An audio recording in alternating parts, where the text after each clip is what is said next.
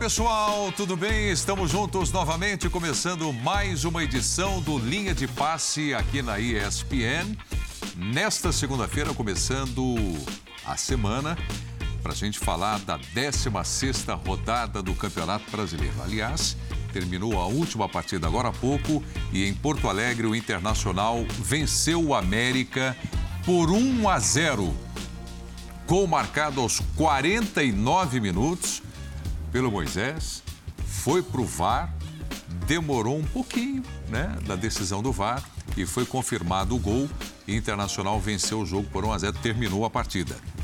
Dessa forma, o Internacional sobe para a terceira posição na classificação do campeonato. Então, nós temos agora do G4: Palmeiras, Corinthians, Internacional e Atlético Mineiro, o Galo. Bom, então é assunto aqui, né, do, do Linha de Passe, com a sua participação através do Twitter, a hashtag Linha de Passe, Celso Zelt, Vitor Biner, Pedro Ivo Almeida e Gian Odi, que vai falar muito hoje o Gian. Vamos todos conversar aqui sobre o Brasileirão. Zelt, por favor, seu destaque sobre o Campeonato Brasileiro. Tudo bem, amigo? Boa noite, Preto. Tudo bem? Um abraço a você, aos companheiros, todos e todas que nos assistem. Você falou do Inter? Mano Menezes, técnico brasileiro o único desse G4. É, né? Já temos na, na Libertadores só o Filipão de brasileiro, embora o estilo dele talvez não seja tão brasileiro assim, mas o fato é que é o único técnico nascido aqui. E agora, enfim, ali nas cabeças, um técnico brasileiro. Justiça seja feita fazendo um bom trabalho no Internacional. O Internacional não jogou bem hoje, foi um jogo de ataque contra defesa, mais de defesa do América do que de ataque do Inter, mas no fim das contas acabou alcançando a vitória e o Mano chegou lá no top 3. É, e quando você fala dos técnicos, né, de técnico brasileiro, Mano Menezes, o campeonato é liderado por portugueses. Exatamente. Bel Ferreira e Vitor Pereira. Não é? é isso aí. É isso aí. Birner, tudo bem? Tudo bem, Preto? Boa, boa noite. noite. Boa, noite. a você, ao professor Celso Zelt, ao Pedro, ao Jean, aos fãs e às fãs do esporte.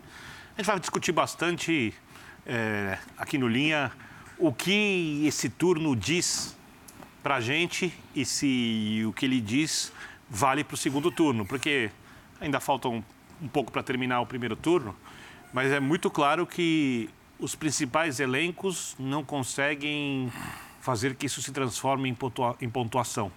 Eles não conseguem ter regularidade e um nível de jogo constante para dizer que eles vão ser os campeões brasileiros, que um deles será o campeão brasileiro. E algumas equipes você acabou de falar sobre a tabela de classificação, que não tem elenco em tese para o título, estão disputando o título. Brigando. Isso vai acontecer até o final do campeonato, não vai. É óbvio que ninguém aqui tem a capacidade de prever, de adivinhar, mas dá para a gente, digamos assim, trabalhar um pouco com algumas situações que as equipes vão viver, algumas coisas que podem acontecer, para a gente tentar, que numa conversa boa sobre futebol, é, opinar a respeito do que a temporada nacional espera para as equipes daqui. Certamente não vão mostrar o campeão, não vão apontar quem vai ah, ser. Mas temos argumentos para discutir bastante aqui por duas horas. Tudo bem, Jean? Tudo bom, Preto? Boa noite para você, para os companheiros. Pois é, querer fazer previsão já é difícil em qualquer campeonato por pontos corridos. Costuma ser mais difícil no Brasil, pelo equilíbrio de forças que você costuma ter entre os grandes times, né? E nessa temporada, a gente está vendo, está ainda mais complicado. Acho que era meio esperado que fosse assim. A gente está acostumado com um calendário cheio, mas nessa temporada a gente tem um calendário ainda mais apertado, né, por conta da Copa do Mundo. É, então a gente tem jogos de brasileiro que bateram muito com a Libertadores, ainda com a primeira fase da Libertadores. Antes você tinha o estadual que pegava muito com a primeira fase de Libertadores, agora não. Então era normal. Assim, não, tem, não tem time no mundo que consegue jogar nessa quantidade de jogos. Acho que algumas declarações de técnicos estrangeiros têm deixado isso muito claro, né? Agora é o Vitor Pereira que está batendo muito nessa tecla. Está estressado. É, isso, está estressado é. e é normal que esteja, porque não tem jeito, cara. É uma loucura, é uma insanidade. Então ninguém vai ganhar o campeonato por pontos corridos com 100 pontos. E ele está cada vez mais achatado. A gente está falando de uma distância do primeiro para o sexto colocado de apenas três pontos. Três pontos do primeiro para o sexto. Quer dizer, em uma rodada você pode ter o sexto é, na primeira colocação, pelo menos por pontos ganhos. Então, é realmente uma loucura, um campeonato diferente, o que deve significar muita emoção na reta final da temporada. Vai ser difícil que alguém dispare, que ganhe o campeonato ali com 9, 10 rodadas de antecedência. Né? É, nós vamos passar pelo Corinthians aqui, pelo Vitor Pereira, e essa declaração dele, né? Que está estressado, não dorme, não consegue dormir, né? Será que os outros 19 técnicos conseguem dormir da Série A? Só para falar da Série A, não estou falando da Série B, C, D. Será que técnico consegue dormir? Fica aqui a pergunta para todos responderem para a gente. Pedro Ivo, que prazer te ver, tá bom? Tudo bem, Preto? Boa noite. Um abraço a você, aos companheiros, ao fã do esporte. Acho que o futebol brasileiro ele é, ele é moldado para ninguém dormir, né? Para ninguém ter paz, para ninguém falar em tranquilidade, para ninguém falar em projeto, para ninguém projetar nenhum tipo de resultado Emprego ao final garantido. da temporada. Ele é moldado para essa loucura. Talvez, o, talvez tenha que vir alguém de fora para jogar, escancarar para a gente que eu não consigo dormir. Eu nunca tinha vivido isso. Porque a gente parece que normaliza a loucura aqui. E você fala em destaque do brasileiro até aqui, né? O Birner pontuou que já estamos quase na metade do campeonato, quase entregando, fechando um turno. Destaque para mim é que se o campeonato entrega muita emoção, por outro lado, para mim, entrega muito pouco futebol.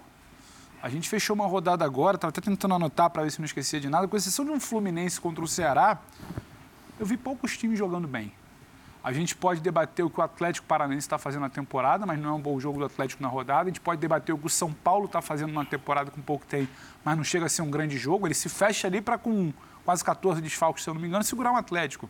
A gente pode debater o resultado do Mano, o resultado do Corinthians, uma série de situações, mas desempenho não me agrada. Então, acho que se tivesse que fazer um recorte até agora do Campeonato Brasileiro, um destaque, é muito pouco futebol para tanto jogo que a gente vê aqui toda semana, todo dia, toda hora. Talvez a gente possa ter uma coisa aqui ali agora de Copa do Brasil, algo mais bem jogado, pelos confrontos que são.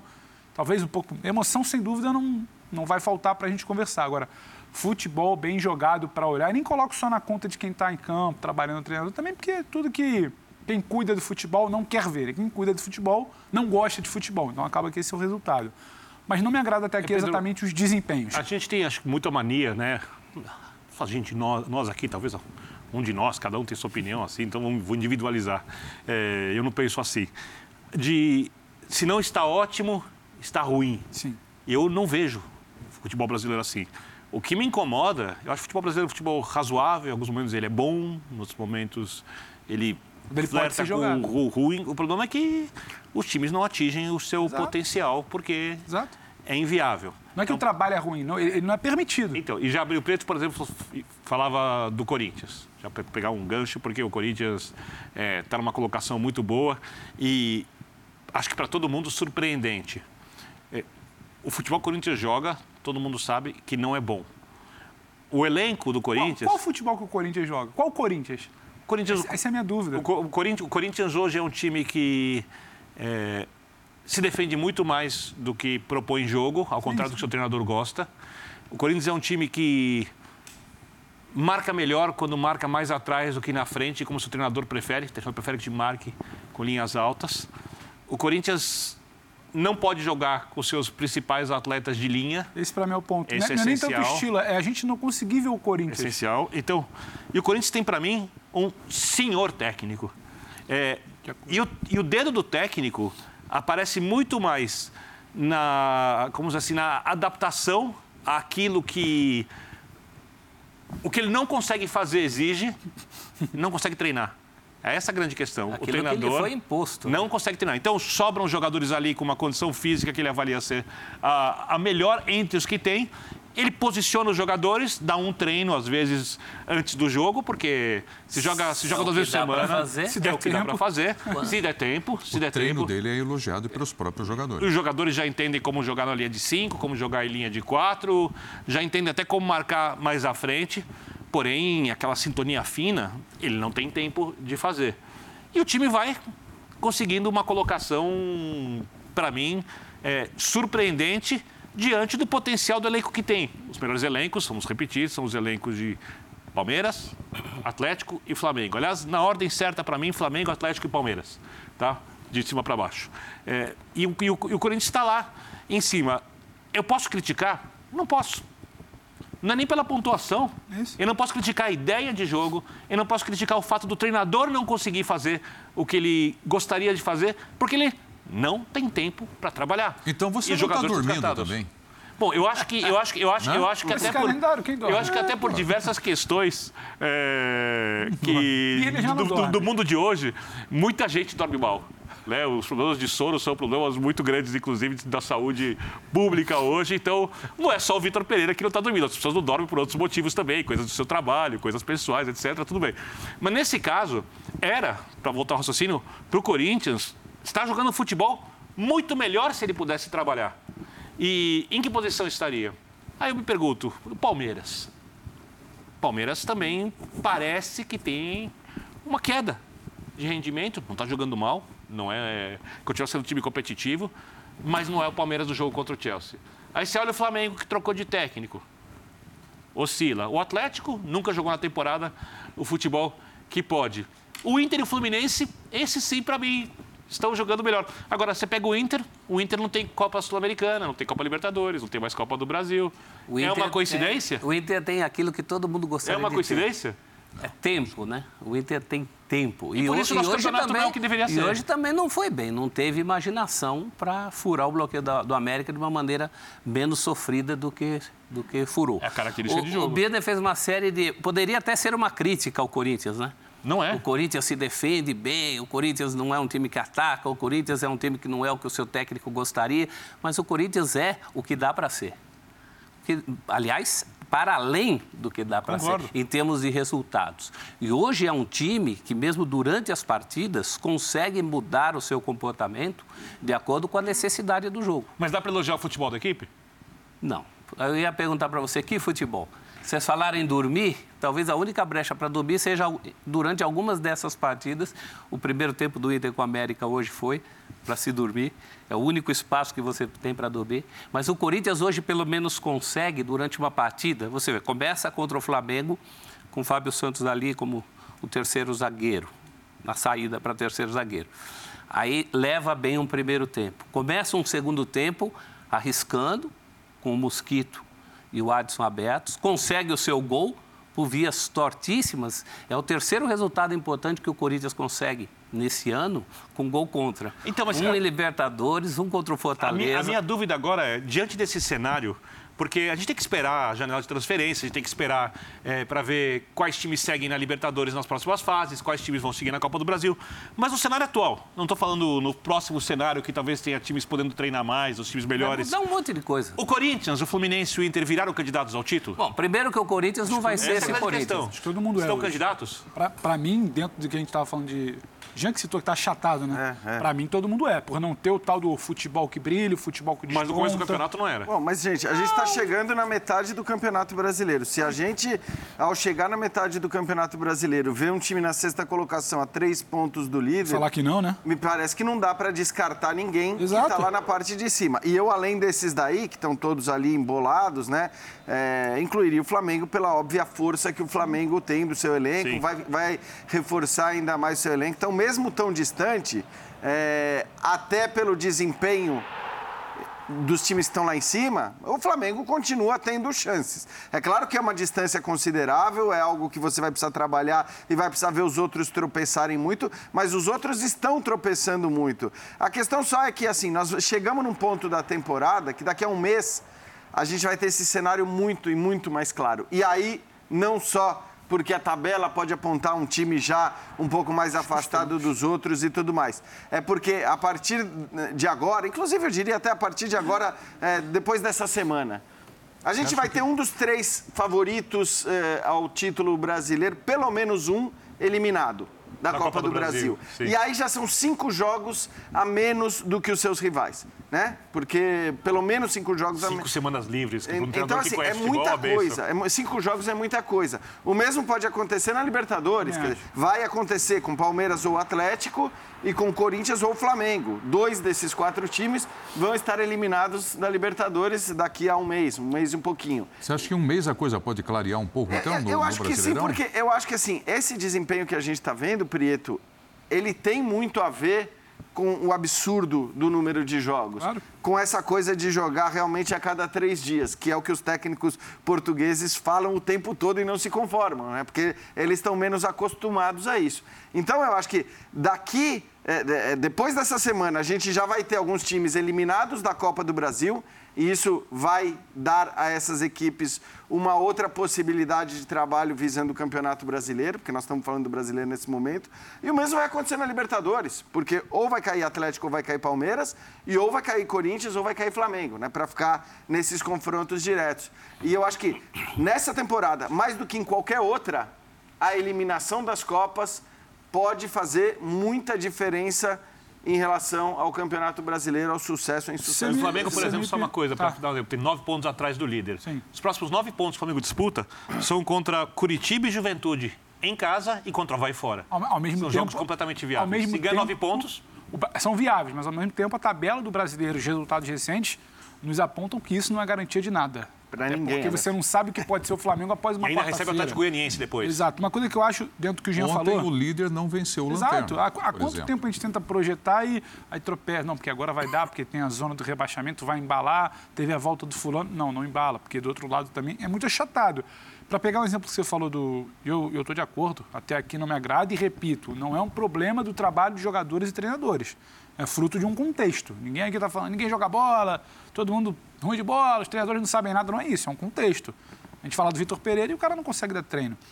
Dentro desse contexto que eu estou com o Jean, que eu acho que a coisa pode clarear daqui a um mês, ou pouco mais de um mês, passando, não, um mês, passando Copa do Brasil e quartas de Libertadores, é, você pode tirar o exemplo do Fluminense. O Fluminense está na Copa do Brasil. O Fluminense, para mim, hoje, é quem, não é ser melhor ou pior, é quem consegue desenvolver ou trabalhar melhor e acabar apresentando isso nos jogos. O Fluminense ele não está numa Libertadores, ele não está numa Sul-Americana porque ele cai. Duas semanas que ele tem, porque o intervalo dos jogos é um meio de semana com Libertadores, né? Aí tem, não, um meio de semana com Copa do Brasil, dois meios de semana com Libertadores e um meio de semana com Copa do Brasil. Essas duas semanas que ele tem com certa liberdade, independente do foco para homenagear o Fred, que só entrou no final e tudo mais, são cinco, seis treinos. Ele está tendo algo que ninguém tem. Ele já tem uma, um potencial para evolução, o trabalho do Diniz já era interessante e ele ganha duas semanas onde os principais concorrentes não têm. A turma que está na Libertadores. Isso já gera uma diferença, querendo ou não. Não é, não é coincidência o que se faz dentro de campo. Uma vitória contra o Ceará, na vitória da outra semana que teve aquele gol emblemático do Fred. Então, esse, essa influência das Copas e do calendário você já consegue ver. Claro, depende se você tem garrafa vazia para vender ou não. Você tem elenco e treinador com capacidade para trabalhar. O Fluminense, a meu ver, tem. Então ele consegue entregar um pouco mais do que é jogado em campo. Eu não digo que o Fluminense tem mais time que o Atlético Mineiro, que o Flamengo, que o Palmeiras. Mas ele teve condições nas duas últimas semanas e me agradou muito mais ver o Fluminense no final de semana no Brasileiro do que o Atlético Mineiro, do que o próprio Palmeiras, do que o Flamengo. Vem agradando mais. Exato. Então, eu acho que isso, os fatos se relacionam e acho que isso é um exemplo. Quando o Jean fala aqui dos três grandes favoritos, um pelo menos cai essa semana, eu citaria que dos três favoritos e mais um time como o São Paulo, que eu tenho curiosidade de ver como é que seria com semanas a mais, de um Palmeiras e São Paulo, alguém que cai. Uhum. Caso caia o Palmeiras, semanas a mais. Caso caia o São Paulo, eu tenho curiosidade de ver, apesar do foco na Copa, eu tenho curiosidade de ver um São Paulo uma semana para trabalhar, sofrendo menos, talvez, com questões de lesões, qual o cenário que vai se desenhar. Então, assim, acho que a coisa está muito aberta. O que a gente falou, não dá para a gente chegar nem no meio do campeonato ainda e falar, ah, para mim desenhou, o Inter colou, o Atlético Paranaense, o Fluminense e o Palmeiras com o Corinthians. Não. O Flamengo está em nono, mas tem 21. 21. São três jogos, três rodadas. O Vitor destrinchou bem os próximos três jogos. Ao mesmo tempo que ele tem 21 para cima, pode chegar ao topo, tem três para a zona do rebaixamento. Então, assim, é uma, é uma loucura um tropeço ou uma sequência mínima de duas vitórias, você já inverte o debate. Então, acho que não, não dá para cravar e a coisa chatada abre muito esse debate, só que estou com o Jean. Em um mês, eu acho só que acho pode que sentar gente, aqui e começar a, gente tá, a direcionar tá mais. valorizando um pouco o Palmeiras. Porque o Palmeiras, dos favoritos, bem ou mal, embora tenha perdido pontos recentes, alguns pontos que eu acho perfeitamente ganháveis. Acho que o jogo em Santa Catarina era um jogo que podia ter mais dois pontinhos aí na conta lá com com o Havaí, independentemente de qualquer coisa, o Palmeiras, da trinca dos favoritaços, é o que está lidando melhor com essa situação. É mais bem preparado. Ele tem agora a Copa do Brasil, bem, vai ser bem difícil. Acho que o São Paulo aprendeu muito com, com os erros do, do Paulistão. Não creio que a coisa se repita com aquela facilidade automática e matemática que o torcedor gosta de jogar, né? Não vai ser assim. O Palmeiras tem esse desafio da Copa do Brasil, mas o Palmeiras do Campeonato Brasileiro, embora não jogue o futebol dos sonhos, ainda é para mim o time mais consistente. Se você pegar a tabela, o futebol do Palmeiras fazendo projeção, e essa projeção implica outras coisas, o Corinthians será um outro Corinthians. Né? Inclusive em relação à qualidade de jogadores que irá receber. Primeiro, vai receber a peça que falta ali, que é o tal do centroavante. Segundo, que pode ter reforços como o Balbuena, o retorno dos seus jogadores principais, e aí a grande mágica do Vitor Pereira vai ter que ser uma outra mágica. Vai ter que fazer ali, aprontar o prato feito numa velocidade é, isso é muito cruel, né, né? professor? Porque... Como é, que, como é que vai saber se esses caras vão chegar chegando? O time, o time chegou à vice-liderança jogando de um jeito que o treinador escolheu por ser forçado e fez a melhor decisão possível dentro de uma circunstância que não oferece, de circunstâncias que eram limitadíssimas. Quando ele tiver um leque maior né, de opções, o que ele faz? Ele muda o jeito do time jogar? Então, é muito seja cruel. cobrado isso, por né? isso. Muito porque, cruel. Porque, na verdade, a gente, até a falava, a gente até falava que estava difícil entender, até um determinado momento, qual era a lógica do Vitor Pereira em relação a priorizações ou não priorizações. Tava difícil entender mesmo, né? Inclusive olhando para os jogos contra o Boca na primeira fase, é, às vezes você tinha um jogo que você imaginava que ele ia com o time bastante modificado e ele ia com o time inteiro, e depois contra o Boca poupava alguns jogadores, a mesma coisa em relação ao clássico contra o Palmeiras, então estava difícil entender. E a gente ainda não entendeu exatamente qual vai ser a lógica dele, porque, coitado, ele não teve opções de escolha nesses últimos confrontos. Ele tem colocado em campo o que ele tem à disposição para colocar em campo. E miúdos. perde o que coloca em campo é, durante e, o jogo. E aí perde os miúdos e, e, não, e assim, os caras que voltam e tudo mais. Então, essa, eu acho que essa estratégia é algo a ser muito considerado também. E às vezes algo a ser criticado, eventualmente. É, por exemplo, não é à toa que só o Flamengo fez a escolha que fez no final de semana, na comparação com Atlético e Palmeiras. Por que, que Palmeiras e Atlético foram com seus times mais fortes, né, quase principais, mudando um, um jogador, no máximo dois, e o Flamengo já mudou mais na partida contra o Corinthians? Aí eu acho que tem a ver com a tabela. Tem a ver com a tabela do Campeonato Brasileiro. Não quer dizer que o Flamengo esteja descartado né, no Campeonato Brasileiro e que não tenha chance de título, acabei de falar sobre isso. Mas eu acho que na hora que você precisa tomar decisões e você se vê no meio da tabela do Campeonato Brasileiro, aquela, aquela posição te ajuda a dizer: não, pera lá. É, a minha, o meu foco agora vai ser nas Copas. E pode ser que isso mude. A diretoria verbaliza isso, de foco em Copas. É, exato. Acho que, mas muito pelo contexto. Sim. Porque não faria sentido. Quando o Birner disse. A levou isso. E eu concordo com a avaliação do Birner em relação à força dos elencos, Flamengo, Atlético e depois Palmeiras. É... Na classificação está invertido isso. Na classificação está invertido. Exato. E, e eu acho invertido. que assim, quando você tem o melhor elenco, teoricamente, você, o Campeonato Brasileiro é aquele para você dizer, cara, eu vou nesse daqui porque esse me oferece menos risco. Né? Não vai ser uma bola perdida, não vai ser um dia inspirado do adversário, não vai ser um erro de arbitragem que vai tirar o meu título. Se eu jogar bem em todo. Mas, claro, o Flamengo, até pela troca de treinador e pelo processo pelo qual passou, é, demorou para começar a se encontrar, enquanto o Palmeiras, por exemplo, estava né, voando no começo do ano e hoje claramente está sentindo a quantidade de jogo. Aí não é nem questão de, de jogar o tempo todo com a mesma equipe ou não.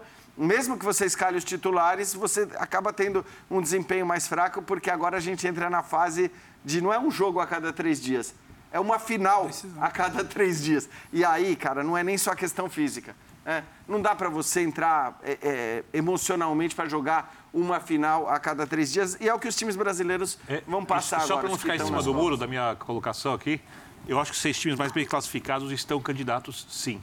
Porque eu não sei. Por exemplo, o Inter pode fazer o trabalho no tempo em que os outros não trabalham.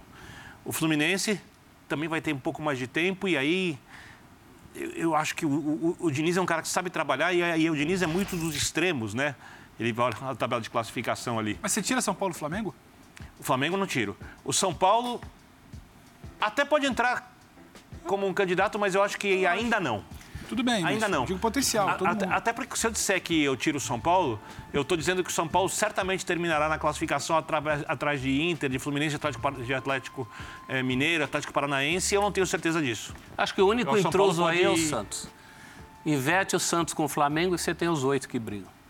É que eu não acho que São Paulo entrou na briga mesmo, assim, ainda, tá? Não, mas tá vivo. Mas acho que todo tá, mundo tá... ali. Mas tem jogador... a gente já falou do São Paulo, não quero adiantar minha opinião, mas... Né, também, eu acho, assim, hoje eu não, não apontaria o São Paulo como real, mas claro que, assim, num campeonato como esse, a gente não pode né, descartar nada, tudo é possível. Mas é, é, assim, é engraçado, porque eu vejo um monte de gente apontando, não, Palmeiras é o favorito, Palmeiras é o favorito, e acho até que isso engraçado. se sustenta pelo, pelo, pela solidez do time, vamos dizer assim. Agora, Vamos, vamos dizer o seguinte: se o Atlético cai agora no meio da Copa do Brasil contra o Flamengo. Certo, Galo. E o Palmeiras continua na Copa do Brasil, conseguindo superar o São Paulo. Tem uma dificuldade. Eu, eu, já acho que, assim, essa diferença de dois pontos. Não é bom negócio para o brasileiro. Eu, eu, Exato, essa diferença de dois pontos não é bom Atlético já, já, já passa a ser. Na, na, prática, eu concordo com, com o Jean e com o Birne. Na prática, porque, assim está muito claro que. Eu falei que eles estão candidatos, não, não, eu não falei que serão até o final a do gente, campeonato. A gente, a gente, precisa falar na prática do, do, jogo que a gente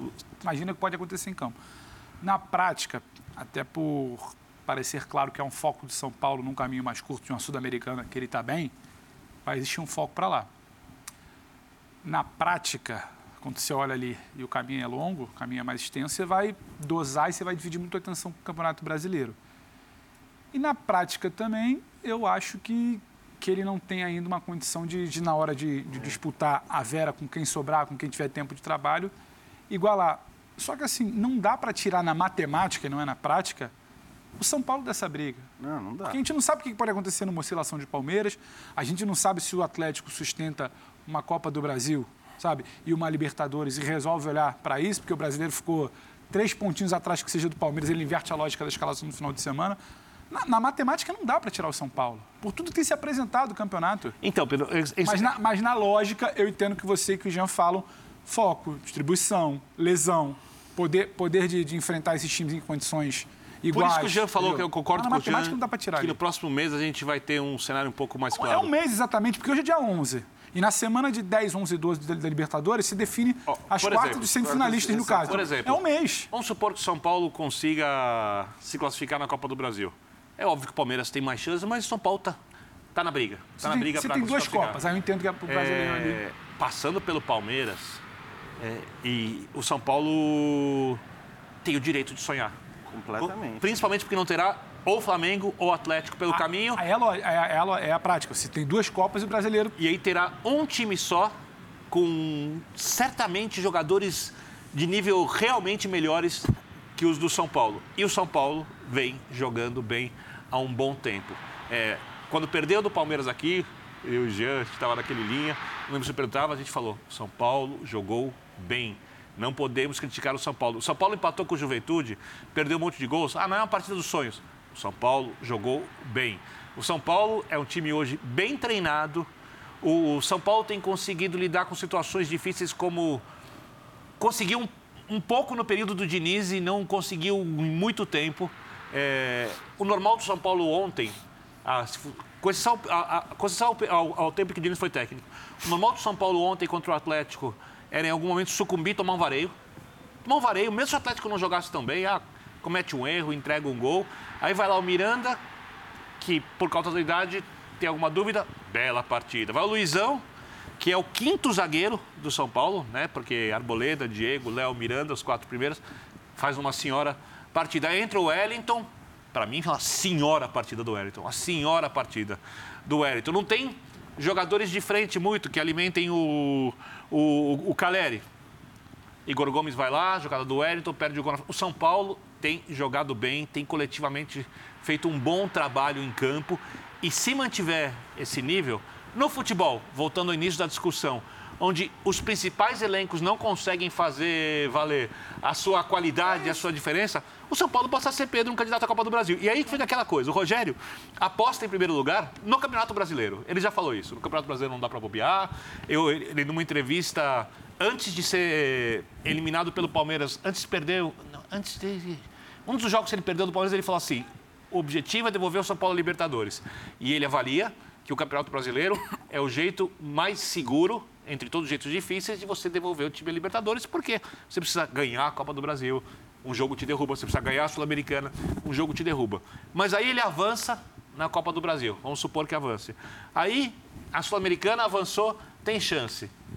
Ele continua usando todos os jogadores, os, melhores times Tentação aumenta, brasileiro? Né? Como funciona isso? Aumenta. Então a gente precisa de mais tempo, como o Jean disse, para entender aquilo que o calendário ou as prioridades de torcida, de diretoria, de treinador, como, como isso vai funcionar.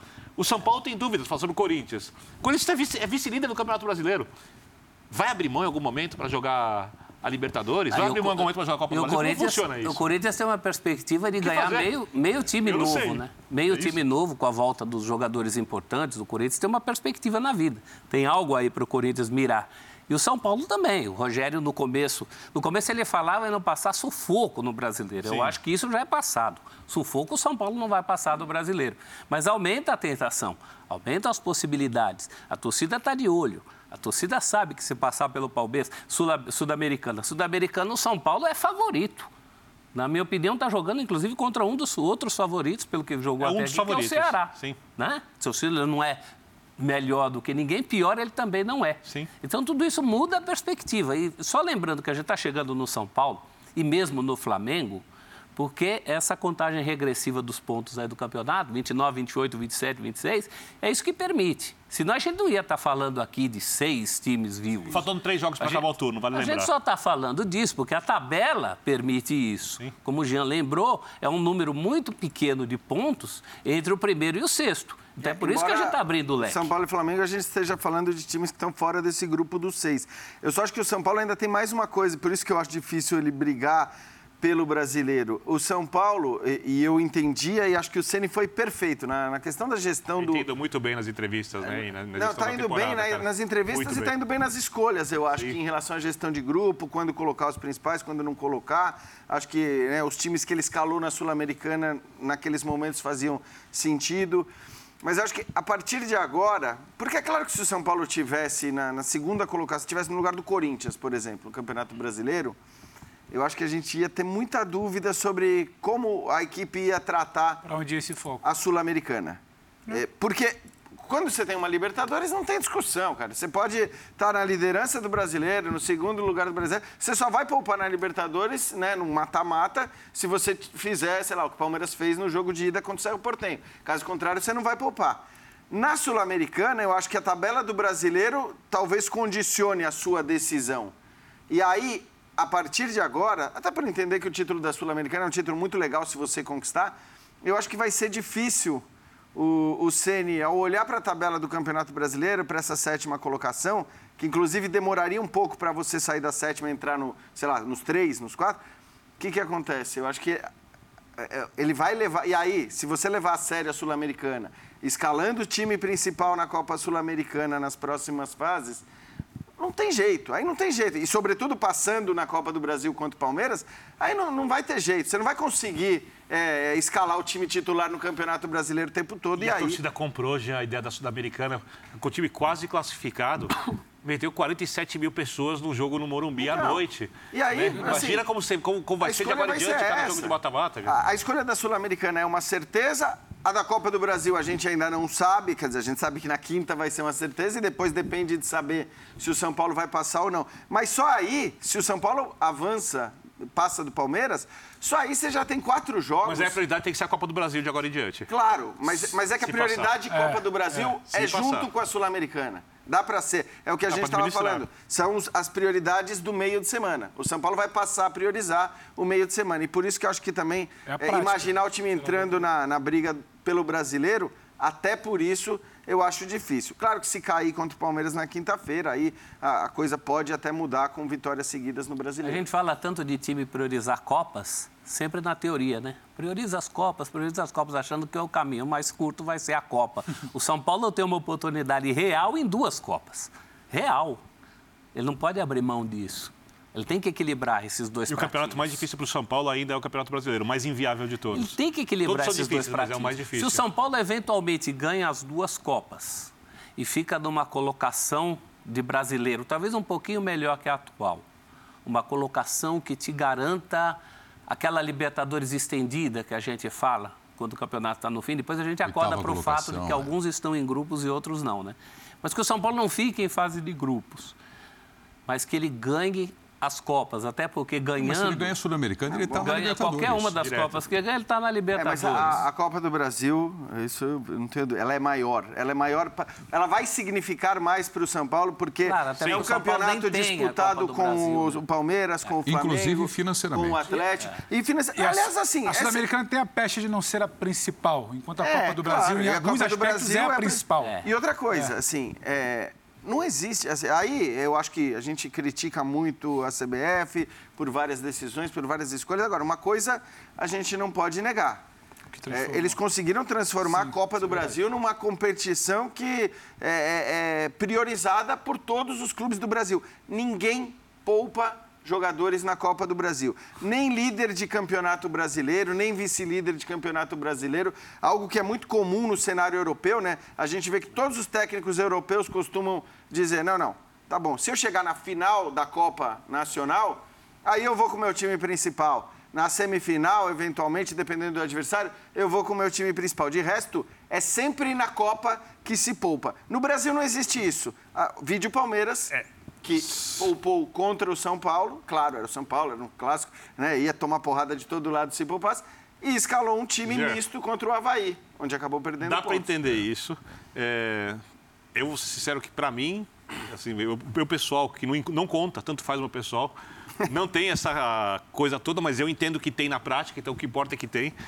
Mas é. a CBF suou. Primeiro, é, vamos lembrar que o São Paulo chegou a abrir mão de jogar uma vez a Copa do Brasil quando estava na boa fase. Aí depois não participavam os times da Libertadores. Aí vieram os times da Libertadores. Aí jogaram as cotas lá para cima. E tem uma coisa que é muito da cultura do futebol brasileiro, e acho que nem vale a gente entrar nessa discussão de novo, porque a gente deve ter discutido isso 30 anos seguidos, entre aspas.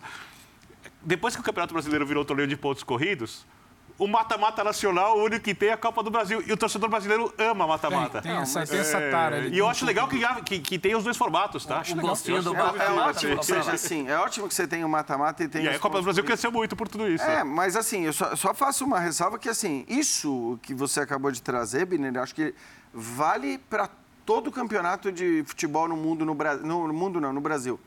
Então assim... O, o, campeonato, os campeonatos estaduais eram vistos com um tamanho no Brasil e passaram a ser vistos com outro tamanho depois. Sim. A Libertadores não tinha no Brasil o tamanho que tinha. Quando eu falo de tamanho, eu estou falando de assim, de, do, do, que aquilo significa, do que aquele título. dia a dia das vai pessoas. Contar. Então, assim. É, o mundo mudou, né? O mundo mudou, o mundo Isso tá acontece com todos os campeonatos. É, é outro, é outro mundo. É assim, Agora, se o São Paulo ganha uma dessas Copas, uma duas que ele tem muito, muito boa chance de ganhar se passar pelo Palmeiras na Copa do Brasil, mas que ganhe uma das duas Copas e fique exatamente na colocação que ele está hoje. Não está bom? Não, Você se, que o ano é frustrante? Se, se o, não, ao contrário, se o São Paulo ganhar uma das duas Copas e não tiver o aumento da sua dívida, o São Paulo terá um ano extremamente positivo. Até porque extremamente Copas, positivo. Tanto uma como outra te levam, te levam a Libertadores. Então assim, é não, é um título relevante. Claro, então, mas eu estou falando é que assim a gente poderia a, a, a questão colocada pelo Celso, ela acha que assim só caberia discussão se o São Paulo, ao ser campeão da Copa do Brasil ou da Sul-Americana, não fosse para a Libertadores. Aí eu acho que a gente podia discutir. Antiga Sul-Americana que não dava. Aí a gente podia discutir foi bom? Não foi bom? Valeu a pena? Não valeu? Para o São Paulo é o melhor, considerando aquilo isso, tudo que o Ceni falou no começo. Acho que isso mudaria. Mas a partir isso, do momento que, que ele vai para a Libertadores, o ano está ganho. Muda, mudaria, todo, tá mudaria todo o debate, inclusive. Sim, isso muda o foco. Isso, isso, muda o foco, porque você olha para o brasileiro, deixa de ter o caminho mais curto, a Sul-Americana deixa de ter o peso que tem, o evento que se tornou, que também é ainda que a CBF tenha feito com todas as críticas que fez com a Copa do Brasil, a Comebol também fez de certa forma o que fez com a Sul-Americana. Então, mudaria todo o debate. Mas eu estou, e repito, acho que isso tudo direciona o debate do que São Paulo vai fazer no Campeonato Brasileiro. Sem uma das Copas, com um calendário um pouco mais tranquilo, em tese, não é que vai cair o que estamos torcendo, mas em tese, uma eliminação que é possível na quinta, ficando na Sul-Americana, na prática, eu ainda não descarto um São Paulo com dois resultados, que tem time para isso no Campeonato Brasileiro, ele voltar a conversar no Ao Campeonato bolo. Brasileiro. É claro que quando chegar na semana. Se candidatar. Lá, se candidatar. Porque o campeonato está aberto para todo mundo. A gente fala do elenco do Palmeiras, a gente fala do elenco do, do Atlético, a gente fala do trabalho que o Vitor pode fazer com o tempo. Mas, assim, o campeonato não está fechado para o São Paulo. E não é só por pontuação. É pela diferença curta e pelo que São Paulo já fez em alguns momentos da temporada com bola, com trabalho. Então, assim, não consigo ver exatamente um São Paulo. Claro que se passa na Copa e se passa em outra Copa, o brasileiro é outro papo. Agora, se passa na Copa, já passou na Copa Sul-Americana, se não passa na Copa do Brasil, não acho que o brasileiro, eu, eu não consigo tirar ele dessa conversa.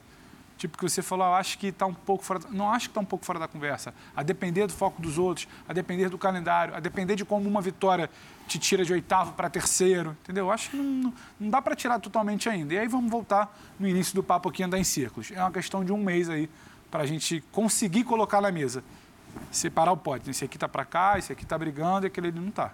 Eu acho um bom campeonato, tá? Eu, por é, hum. Porque o, fute, o maior inimigo do futebol, para mim, é o tédio. Tem nada pior ah, que é o tédio. É emocionante, mas eu falei isso aqui no início. É... Tem, vai, vai te entregar muita emoção. Eu acho que é mais emocionante. Não, é o mais bonito de todos, mas é, mas a gente, tá... Mas eu acho que assim, também, né, cara... É, gente... É, é, olhar e saber que poderia ser muito mais. Eu sei, não, mas ah, não poderia, né? Mas não poderia, né, Pedro? Ah. Eu, assim, poderia melhor. se a gente tivesse... Mas nesse ritmo alucinante, nessa, nessa intensidade mas, de repito, jogos... Não é culpa de treinadores É isso, então. Não tem como É o treinador que não sabe... É o Vitor que senta na classificação de liberdade e fala, não sei o que eu vou fazer final de semana. Só teria como ser muito mais se a gente... Se alguém precisa lá, se os times, por exemplo, abrissem mão da Copa do Brasil e dissessem, não, beleza, Copa do Brasil, ninguém vai fazer isso. Que o Brasil é, é, eu vou entrar com o time base, assim, a categoria de base. É, né? Aí talvez a gente pudesse né, ter aliviado um pouco essa coisa e, e querer e exigir jogo de maior nível, tá? porque sinceramente eu acho que a gente também tem que ter a noção do que os caras estão vivendo. Não dá para a gente querer ficar exigindo futebol maravilhoso. Com todo respeito, tem que desligar o ar-condicionado. Entender como é que funciona a realidade às vezes. Mas, é, né? mas de quem está lá. Mas, é, mas, é a mesma coisa. Se exigir grandes jogos isso, de alto nível hoje em dia. Isso, isso não impede é ligar o ar-condicionado esquecendo é como é o campo. Eu entendo o que o Pedro falar. quer. Ele quer um mínimo. Um não, não, não, não, não é nem culpa dos treinadores. Fizeram isso, estragaram uma pressa da temporada, porque você não pode negociar nada mais curto, você não pode negociar nenhuma verba menos, você não pode negociar nenhuma redução de estadual. Então todo mundo topou. Porque aí não tem santo, todo mundo topou, que tem que ter todos os campeonatos, começando depois e acabando antes. Vem topando há muito tempo, então, né? Assim, Fazendo concessões. Agora, agora, eu acho que é perfeitamente compreensível você sentar no final de semana, ligar a TV e falar, pô, dava para ser mais que isso aí. É. E não é por culpa do treino, não é por culpa do Vitor Pereira. Não é por culpa do, do Dorival, não é por culpa do, do, Turco, não é por culpa do Abel, muito menos. Eu acho até é por culpa de que não há um cenário que não gosta de futebol. É, graças a esses caras, esses caras que você citou, graças a eles, nós ainda temos alguma coisa para ver. Sim. Porque se não fosse não, o trabalho desses caras, seria até pior. Eu acho que a gente só não pode perder de vista uma coisa, até por conta da nossa profissão, nós vemos todos os jogos o tempo inteiro e de uma maneira absolutamente crítica. Uhum. Eu acho que para o torcedor médio, o torcedor de melhores lances, o cara que chega em casa e fala assim, quando for o Palmeiras, quando for o Corinthians, quando for o São Paulo, quando for o Flamengo, esse cara tem uma impressão bem menos crítica que a nossa. Eu acho que essa é a maioria. A maioria é, mas, Não, mas sem dúvida. E tem que ser. É tem que ser, o cara tem mas que ser tem que ser menos crítica pelo contexto. E, e, eles têm que ser assim e a gente tem que ser assim é, também. Tem que ser menos crítica pelo contexto. É, é eu estou de acordo com o Bini. Eu acho que é um campeonato muito legal. É um campeonato legal. Não quer dizer que sejam grandes jogos, grandes partidas, uhum, uhum. mas é um campeonato legal, um campeonato emocionante. Aliás, é bom que se diga, né?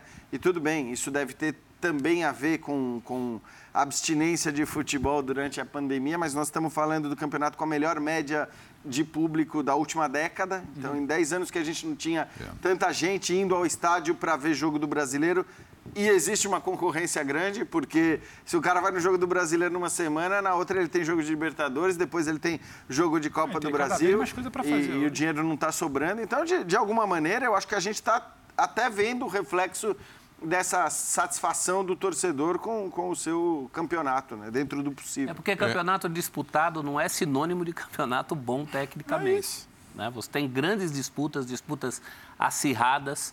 Outras competições, como a Copa do Brasil e a Libertadores, também não são um primor técnico do início ao fim, mas não falta o que a gente chama genericamente de emoção, né? coisas para entreter as pessoas. Corinthians e Boca Juniors, um jogo que entrou para a história dos dois clubes. E mas, foi um espetáculo do ponto de vista do futebol pavoroso. Mas, eu acho, eu acho mas tensão não faltou. Mas no final do ano eu acho que tem que ser refletido. Eu acho que precisa ser refletido. Não dá para simplesmente vivermos de emoção. É, o mal do então, futebol mas, mas é, é muito que futebol. É que a técnica não, exclui, a técnica não elimina emoção. A tática não elimina emoção, mas falei, é que não tem jeito. Calendário, Vai entregar emoção. O calendário e as dificuldades criam cenários épicos. Então, de vitórias, é, de resultados heróicos. Épico é, talvez seja um pouco demais, mas, mas de superação que é... é o que, que é, é de, não, acho que a do Corinthians é. É porque você vai na bomboneira ali com todas as... Sem mas vou citar um outro exemplo. O que fez o São Paulo ontem no Mineirão, cara, não é épico, não é heróico, mas digno, é um grande é feito. É um feito para o torcedor olhar, ficar satisfeito, aplaudir e dizer, pô, olha, olha só a situação do time, olha os jogadores que o, que o Ceni tinha à disposição, olha a zaga que ele teve que escalar. E o time foi lá, arrancou o empate, poderia inclusive ter vencido por algumas chances que criou. Então, eu acho que assim, é, é, é, as dificuldades criam cenários que de alguma maneira trazem uma satisfação para o torcedor também. Não é só o bom jogo, o espetáculo, né? O, o Canal 100 que, que cria a satisfação do torcedor. Tem um monte de coisa que, que pode criar satisfação no torcedor. E nesse campeonato a gente vê alguns times que têm é, elencos muito interessantes que por si só já despertam o interesse do torcedor, seja ele visitante ou seja ele mandante. Você tem times que estão jogando bem, que talvez não fossem os principais elencos. O exemplo mais claro nesse momento é o Fluminense. Uhum. Então você tem muita coisa. O Fortaleza. Eu vou citar o Lanterna do Campeonato Brasileiro, que fez grandes jogos e que, sinceramente, para esse, esse eu torço mesmo. Que eu ligo a TV para ver o Fortaleza que jogar. Que saia de lá, Torcendo cara, não, porque, eu ligo para ver. Olha, tem pouca injustiça maior do que, do que o que acontece com o Fortaleza nesse Campeonato Brasileiro. A grande aberração da tabela é o Fortaleza. Pelo jogo que desenvolve e pelos resultados que não entrega, aberração a Fortaleza. Eu gosto desse lado do futebol, mas é preocupante quando você só tem, ou tem mais, só essa compensação. E a coisa está piorando. Pedro falou para parar para refletir, a coisa está piorando. Nós estamos perdendo jogadores importantes durante as partidas. Não tem partida que você não veja alguém se machucar. Uhum. Mas quando eu falo o, o produto é e, e, o jogador importante, ele é parte do produto, ele é um ativo. Do... O produto em nenhum momento ele é cuidado. Em nenhum momento. Isso... É o gramado, é o calendário, é o cara importante que vai se machucar e não vai estar num, num grande evento que é o mata-mata da, Copa do, da Copa do Brasil na quarta. E, esse é meu ponto. E eu não acho isso bom porque entrega emoção. Eu acho que entrega emoção entrega mais emoção ainda. Eu sei, mas é que assim. Que você está nivelando. É que o que a gente tem de novo, abaixo. talvez seja isso, Pedro, assim, ah. de ser um campeonato. Porque, infelizmente, tudo que você está falando. Condições normais você teria antes A gente fala 20 anos, né, cara? Assim, é. Então, putz, o calendário, a falta de coisa, a falta disso, a falta daquilo, gramado ruim, o estádio, a violência, não sei o que é cansativo, né, cara? O calendário já foi bem pior, tá? Vale infelizmente, lembrar. é, o calendário está pior ainda nessa. Não, já foi pior. Não, mas é, é ah, que mas eu acho que, esse, nesse, ano, esse ano está tá pior do e a gente fala Teve time que já fez mais de 90 jogos por temporada. A gente fala de Brasil, mas esse é um mal que acomete o futebol mundial. Está se falando de Copa do Mundo com mais seleção, nós temos eliminatórias insanas que levam do nada a lugar nenhum no mundo inteiro, quando a gente podia ter Copas continentais e, e sempre classificatórias. Porque o futebol está baixo. O futebol precisa ser repensado. A gente tem várias Copas do Mundo, essa não, porque excepcionalmente vai ser no fim do ano. Uhum. Mas quando o início da Copa do Mundo coincide com o fim da temporada europeia, não tem uma Copa do Mundo que você não esteja ameaçado de não ver os grandes craques das grandes seleções. Do Balak na Alemanha até o Rames da, da Colômbia, sempre em véspera de Copa do Mundo tem essa sombra de que não vai contar com o jogador. Então, o futebol é muito mal cuidado no mundo. Aqui é o extremo. Né? Aqui é o extremo, mas no mundo tem muito jogo. A questão da Copa, você trabalha comigo há muitos anos e desde antes, inclusive, de a gente estar aqui na ESPN nos canais Disney. Anos atípicos. Você lembra que eu fui o defensor por muito tempo da Copa do Mundo com 16 seleções, porque tinha que ser o supra-sumo técnico do futebol. Legal, eu, decorar tabelinha. Eu, eu, eu, mudei completamente. o Brenner não é elitista não, do futebol. Não, ao contrário, hoje em dia eu quero que tenha mais... Ele defende mundial você pode colocar europeu e sul-americano. Não, não, não, não, não. Vamos parar em 32 com repescagem e tudo mais. Tá? Ele quer uma festa seleta. Não, não, eu, como se misture com, com essa gentalha. Com todo respeito, quando vão seis equipes jogar um Mundial, não, você não pode bem, ter, você não pode ter, você não pode ter numa equipe dezembro, o, ca, o, ca, o, cara, o cara que trabalha com outras coisas e vai lá jogar o futebol de final de semana jogando contra o Real Madrid, contra o campeão da Libertadores. Não pode, mas tudo bem. Isso é uma outra discussão. As Copas nos países europeus são assim. No Mundial. o time dos bombeiros, é, o time dos na repescagem, na repescagem. E não é legal quando um chega? Não, sou favorável que tenha repescagem no Mundial também. É, hoje em dia, com a Copa do Mundo, eu penso de outro jeito como o, melhor da técnica e da tática está nos clubes e temos seleções continentais ali, como Madrid, City, Liverpool, eu acho que a Copa do Mundo tem que mais é que ter 100 seleções, classificar ah, meio então mundo. É, isso, é uma festa de encontro das populações fora do campo, ah. nas arquibancadas e tal. E no final das coisas ali, quando chegarem as melhores ali, quando tiverem oito seleções ali sobrando Quanto tempo nas coisas de final em Isso você tem eliminatórias. na Copa do Mundo. Você sabe que eu penso de seleção. Eu gosto. Você quer festa. Eu, adoro futebol. O critério dele é geográfico, não é? É isso. Aí ah, não, pode ser lúdico. Ele tá critério então, lúdico. Então bota 80 fazer uma grande Olha a contradição de ambos. Eu queria fazer o torneio mundial que prevalecesse a técnica. Aí me diziam não. que geograficamente era injusto não, não ter uma seleção da Oceania, um time da Oceania no claro, Mundial de Clubes. É injusto, né? É injusto. Que, tá? É injusto. Eu queria repescar. Um, pô, aí, acabou, já tá 32. Aí sai de Geode, que me chama de elitista, e vem para ele, professor Souzelt, que diz que meu critério é geográfico. eu vou sair é daqui e eu quero que você se entenda. Na Copa do Mundo, na Copa do Mundo, se qualquer seleção do planeta tem condições, pelo regulamento, de conquistar a Copa do Mundo. Sim. E isso, para mim, é essencial. Eu me lembro da nossa discussão sobre o Mundial de Clubes. Sim. Você, agora você melhorou o seu discurso, porque você quer a repescagem. Porque você dizia eu que nunca só, fui contra a repescagem. só precisava ter europeu e sul-americano, que, que os outros... Não, então, assim, se você não é tem um caminho para que chegue um time da África ou da América do Norte... eu só disse que era melhor quando havia apenas europeus e sul-americanos. É, Pode fazer repescagem Eu tenho, tenho gravações de 500 dois anos atrás. Eu quero dizer para os amigos que nós temos um programa hoje de 90 minutos mais acréscimos. É praticamente isso. Muito. E eu quero dar os parabéns, né? Porque nós estamos com 51 minutos de programa. Eu, eu colocaria até o primeiro tempo mais acréscimos. E nem em meio de temporada o melhor time mais bem treinado jogou com a intensidade que vocês tocaram a bola aqui nesse primeiro é, tempo, uma coisa fiz questão de não interromper. E nem apagou a luz, Você falou, não, você falou é, tivemos é tempos e trocamos bastante. Não, fiz questão de não interromper. Se Pedro Ivo mas olha, a discussão, ele apagaria a luz. É, mas vamos fazer o seguinte, é, vamos voltar um pouco quando citamos aqui o Vitor Pereira, porque encarando o, o que disse o Vitor Pereira, de forma moderada, e eu, eu gostaria de encarar um pouco mais sério. Eu até dei uma aliviada, brinquei um pouco com isso. Mas me parece muito sério essa questão de um técnico de um dos maiores clubes do Brasil, que está na vice-liderança do Campeonato Brasileiro, uhum. classificado na Comebol Libertadores da América, dizendo que está estressado. Há quanto tempo ele mora e trabalha no Brasil? Quatro meses. Quatro meses. Bem-vindo. Estressado e não dorme. Então vamos ver o que está acontecendo, uma espécie de uma consulta agora com o técnico do Corinthians, Vitor Pereira. Vamos lá. Eh, nós vivemos, eh, na Argentina, vivemos eh, emoções atrás de emoções, emoções difíceis de, de, de serem geridas. Hoje, aqui, passado quatro dias, vivemos, portanto, é natural que, que, o sistema nervoso também não ande, não ande, é natural que eu não ande calmo. Não consigo dormir, não consigo dormir bem. Hoje dormi muito mal uma, uma situação que é, de, que é de possível, possível grande penalidade, é natural que eu reclame, é natural que eu reclame, a mim pareceu, eh, pode nem ser, pode nem ser, mas, mas é natural que se reclame.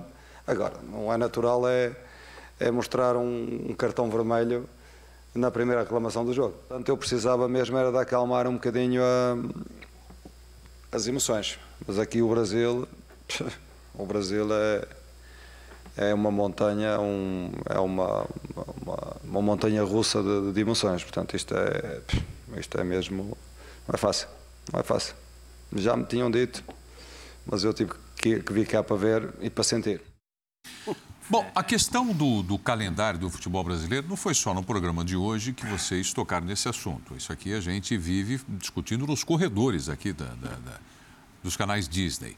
Agora, do ponto de vista da permanência de bons profissionais no Brasil, não dá para discutir que o Abel Ferreira é hoje um dos melhores técnicos do futebol brasileiro. É, seria muito importante, interessante, legal, emocionante, que era o que vocês estavam discutindo aqui, que ele permanecesse no futebol brasileiro. Eu torço para isso. Da mesma forma que o Vitor Pereira continue no futebol brasileiro. Jogo essa pergunta para vocês. Um homem que fala no final de semana que está estressado, não consegui dormir essa noite, eu não estou conseguindo dormir. ele vai continuar no futebol brasileiro quando vencer o contrato dele e não vai o Abel, demorar? O Abel tem longevidade, desculpa, o Abel tem longevidade porque antes de qualquer coisa ele teve resultado. O Abel Ferreira. Exatamente. Abel Ferreira. Ele tem longevidade porque ele teve resultado.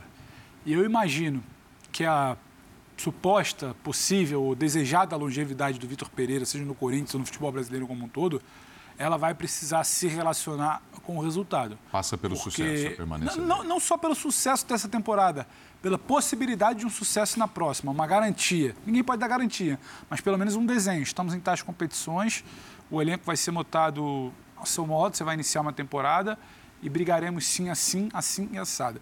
Vai ter que passar por isso, porque por convicção, por planejamento, porque se acredita pelo que se vive, é muito difícil você virar e falar, fica que é prazeroso. Acho que tem um.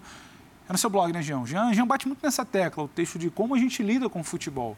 Como a gente vem lidando. A gente bate sempre nessa tecla. Não é prazeroso. Não é legal. Não é de se chegar em novembro e falar, pô, foi do caramba, quero ficar mais um tempo. Vai ter a ver com resultado, vai ter a ver com experimentar o lado bom, porque o lado ruim está todo mundo experimentando o tempo inteiro. É, e tem um agravante aí, Pedro, que eu concordo plenamente com você. A gente fala hoje, usa o Abel Ferreira como exemplo. Então, agora, o Abel Ferreira, se não tivesse ganhado duas Libertadores, a gente não sabe se ele estaria aqui. E experimentaria E a a gente não sabe se ele daquelas. estaria aqui, Exato. primeiro, eh, né, porque se teriam mantido o Abel Ferreira ou não, e se ele E ia topar. querer encarar tudo que ele ia ter que encarar, caso não tivesse vencido, por exemplo, a Libertadores contra o Flamengo. Então, é, é, eu acho que essa é uma questão primordial e é um agravante em relação ao que está falando o Vitor Pereira, por quê? Porque ele ainda não passou por isso.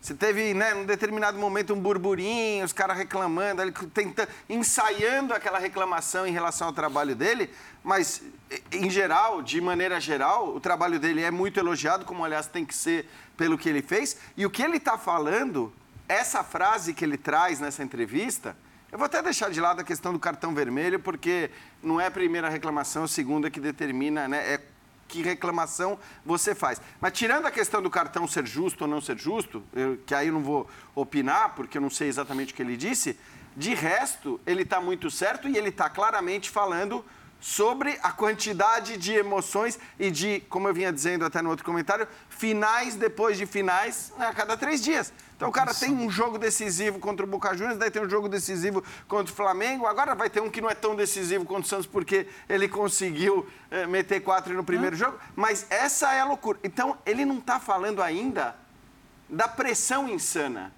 Ele não está falando da porrada que ele vai tomar se ele de repente resolver poupar num jogo olhando para o outro e o seu time perder. Ele não está falando da porrada que ele vai tomar se de- dois meses depois de ser campeão ele perder uma final, porque aqui é mais ou menos assim que as coisas funcionam, é assim que a banda toca, né? Respeita o time, você não sabe, aqui é X, aqui é Y, aqui é põe o nome de qualquer time e você vai sempre encontrar os caras fazendo essa pressão absurda. Então, Quer dizer, ele está incomodado, justamente incomodado. As frases dele lembram muito as frases do Abel Ferreira, né? Muito, lembram demais. E agora, ele ainda não passou pela pressão insana que os técnicos de futebol costumam passar no futebol brasileiro. Imagina nessa hora se isso vier a acontecer É, no, no por uma caso derrota. dele é mais, é, mais, é mais grave, porque o contrato dele vai até dezembro. É o Ele pode ano. muito bem virar e falar, não quero brincar mais. Está na hora de dar uma compensação de trabalho para essas pessoas. Eu brinquei em outro programa, falei, eu preciso apresentar um plano de carreira para É, ele. o- Jean até falou, ah, você é o futebol presidente. para em novembro, Mas né? não, é, não é isso, é apresentar um plano, uma perspectiva para onde estamos indo. Porque é tudo muito da mão para a boca. Eu, eu acho até que ele teve uma autocrítica legal. Ele, ele reclama menos do cartão que tomou e mais justifica por que tomou esse cartão. Ele fala do estado de estresse que ele está vivendo. Em outro trecho da entrevista, ele, ele usa uma frase que é terrível. Ele fala que aqui nem, nem ficar doente dá, porque ele pegou Covid, não teve tempo nem para ficar doente. Então, está na hora de dar para essas pessoas, não só para o Vitor, para o Abel, para todos, uma compensação de trabalho. Tem o outro lado. Mas, profe, né? profe. Como é que vai ser Não daqui vai. para frente? Não vai. Eu acho que essa é a grande questão, e vendo o que a gente discutia. O homem não fica, etc. se não for, não- se É, não... aí é uma escolha pessoal, assim. é, As pessoas, muitas vezes, esquecem que o personagem que elas veem na televisão à distância é um ser humano, né? E eu vou dar aqui o exemplo da Simone Biles, por exemplo, na Olimpíada. Campeã de tudo. Ginasta, Isso. ginasta dos Estados Unidos. norte-americana, ginasta, isso. É, voando, favorita, não consigo competir.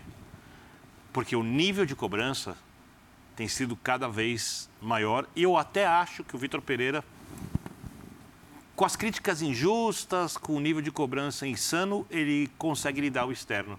O que eu imagino que deva deixar o treinador muito frustrado é a impossibilidade de ele ser o Vitor Pereira que ele quer ser como treinador da equipe.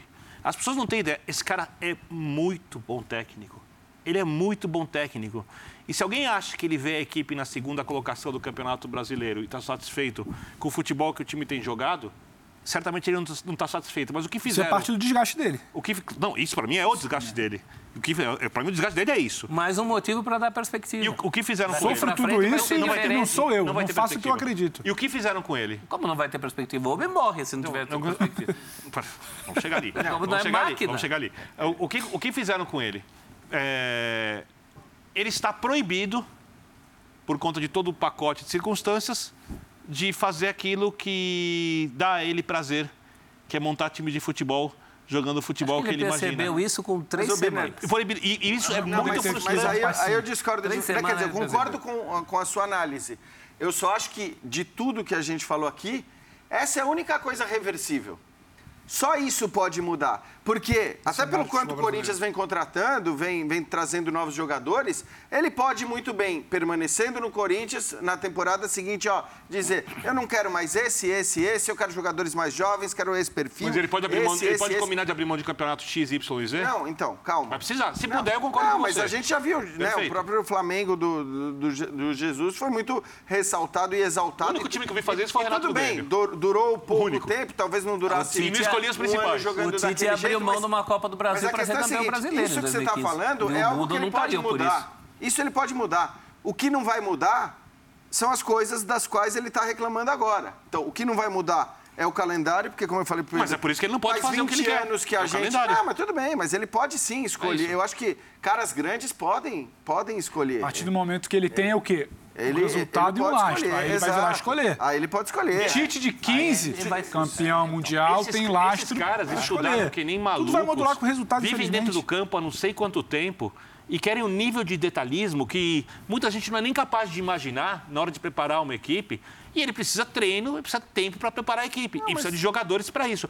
Ele está extremamente insatisfeito. Porque se o time estivesse jogando o futebol que ele gostaria, né, e que ele acha que é capaz de fazer o time jogar, é, eu tenho certeza que esse nível de estresse estaria muito menor. Não, eu sei, mas não é impossível jogar esse futebol no Brasil em algum momento. Se é, você, em algum momento não é, Se não é você fizer escolhas. Concordo. O que é impossível é você não ser refém de uma, de uma vitória atrás de outra vitória, atrás de outra vitória, atrás de outro título. Porque aqui é assim: Só você é. ganhou tudo, você perdeu primeiro, você vai tomar porrada. O que não é possível é você querer jogar é, menos do que três vezes a cada Jean, 15 dias. Ele falou do futebol brasileiro, esse... que tinha avisado ele. Ele está sendo esmagado pelo contexto, ele está sendo esmagado pelo futebol não, brasileiro. Não, eu sei, eu sei. Mas eu só para tentar, mas só para tentar, mas só para tentar projetar algo dentro daquele debate que você fez, ele não conseguir fazer o que ele pensa.